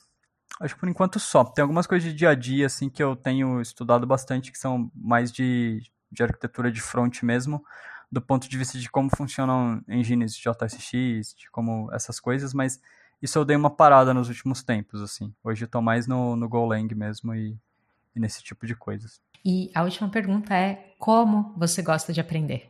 Eu sou bem, como é que eu posso dizer? Eu sou bem metódico, assim, e ao mesmo tempo que meio bagunçado. Quando eu vou aprender uma coisa, eu, eu fico muito bitolado naquilo e eu fico muito imerso naquilo. E isso é, é a parte metódica. Tipo, eu tenho um horário, eu gosto muito de madrugada, eu vou estudar aquilo, se eu não estudar eu fico triste no outro dia, eu fico me sentindo a mosca grudada na manteiga que não conseguiu se desvencilhar e vai morrer atolada de manteiga porque não soube se organizar para estudar o que queria. E essa é a parte bitolante que às vezes tem, tem que cuidar para não, não fazer mal. Bom, passando essa parte metódica, eu fico muito bitolado e daí eu fico muito imerso no assunto. Então, a primeira coisa que eu tento fazer é eu tento ler o máximo possível daquilo e tornar aquilo claro na minha cabeça mesmo. E aí é tipo whatever it takes, assim. Se eu começar a ler e eu não estiver entendendo, eu vou buscar entender a parte que eu não entendi daquilo. Então eu comecei a ler ali naquele primeiro parágrafo já não entendi o que, que eu não entendi. Ah, por exemplo, eu estou estudando Golang aí chegou numa hora de ponteiros. Aí tá lá, ponteiros em Golang são assim, são assado. E esses ponteiros eles são não são passados aqui por referência, são passados por referência, alguma coisa assim. Aí vamos supor que eu não entendi. Meu, eu vou parar, Vou pegar aquele pedaço, vou buscar o que são ponteiros. Se eu não entendi bem, eu vou buscar um vídeo. Se eu não entendi bem, eu vou buscar um artigo. Meu, o que precisar ser feito para aquele troço fazer sentido para mim. Até se precisar pedir ajuda para alguém, eu vou escalando. Eu vou dos que eu acho mais fáceis até onde tem, depende da escassez de conteúdo daquilo ou não. Se eu precisar fazer um curso rápido, o que precisar. Eu vou tentando do mais rápido, que é ler. Meu, cinco minutos você leu, não entendeu? Busca uns vídeos, busca outros textos, outras perspectivas.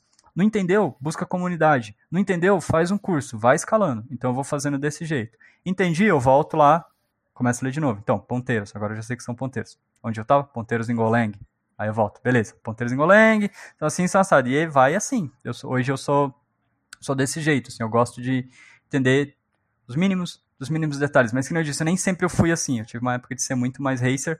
E hoje eu sou muito mais hiking, assim, tipo, muito de boa, ponto por ponto. E, junto, paralelo a isso, eu já começo a criar um projeto na minha cabeça, me dá um desafio para fazer usando esse troço. A não ser que seja algo que é conceitual bastante para mudar toda a minha capacidade de programação, como estudar algoritmos, dados e é, estrutura de dados, é, estudar coisas que são puramente conceituais e que permeiam toda a programação, se for algo prático para ser aplicado, eu gosto de aplicar. Daí eu falo, não, beleza, então estou estudando isso daqui, o que, que eu posso fazer com isso? Ah, vou criar uma API em Go que faz alguma coisa, vou subir lá. E daí eu vou, vou fazendo assim, até essa API ficar pronta, até eu estudar todos esses pontos.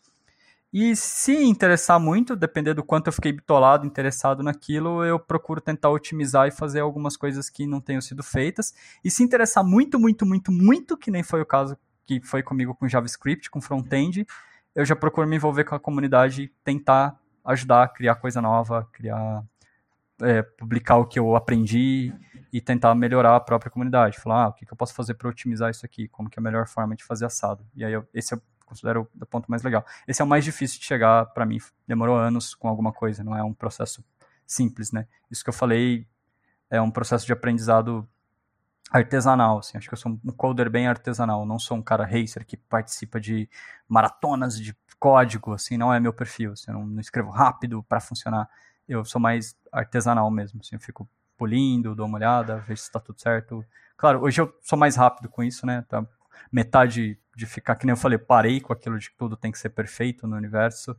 E o outro ponto também que se aprende que é bobagem, mas ainda tem um resquício disso. É muito legal ver sua evolução de racer para hiker, curtindo muito cada detalhe, assim. É. E eu achei muito valiosa essa sua explicação e como você aplica, porque cada pessoa tem um método e de repente seu jeito de estudar pode ressoar com pessoas que estão ouvindo aqui. Uhum. Então, muito legal. Valeu. Com isso, nós chegamos ao final da nossa entrevista. Então, gostaria de te agradecer, Felipe. É, essa nossa conversa foi muito valiosa, cheia assim de conteúdo bacana. E eu queria deixar aberto aqui, caso você queira falar alguma coisa, alguma última mensagem ou é, divulgar alguma, algum projeto seu, fica à vontade, o palco é seu. Não, acho que eu tenho só a agradecer também a, a, a entrevista ao convite também, a você, a, Free Code Camp, muito legal estar aqui de novo, reitero isso, acho muito massa. Também achei muito bacana a conversa, achei muito bacana também como, como você conduziu essa, essa conversa e só elogios. E acho que é só, não tenho, não tenho muito mais a dizer além disso, além de obrigado. Muito obrigada por escutar esse episódio do Free Code Camp em português. Até a próxima!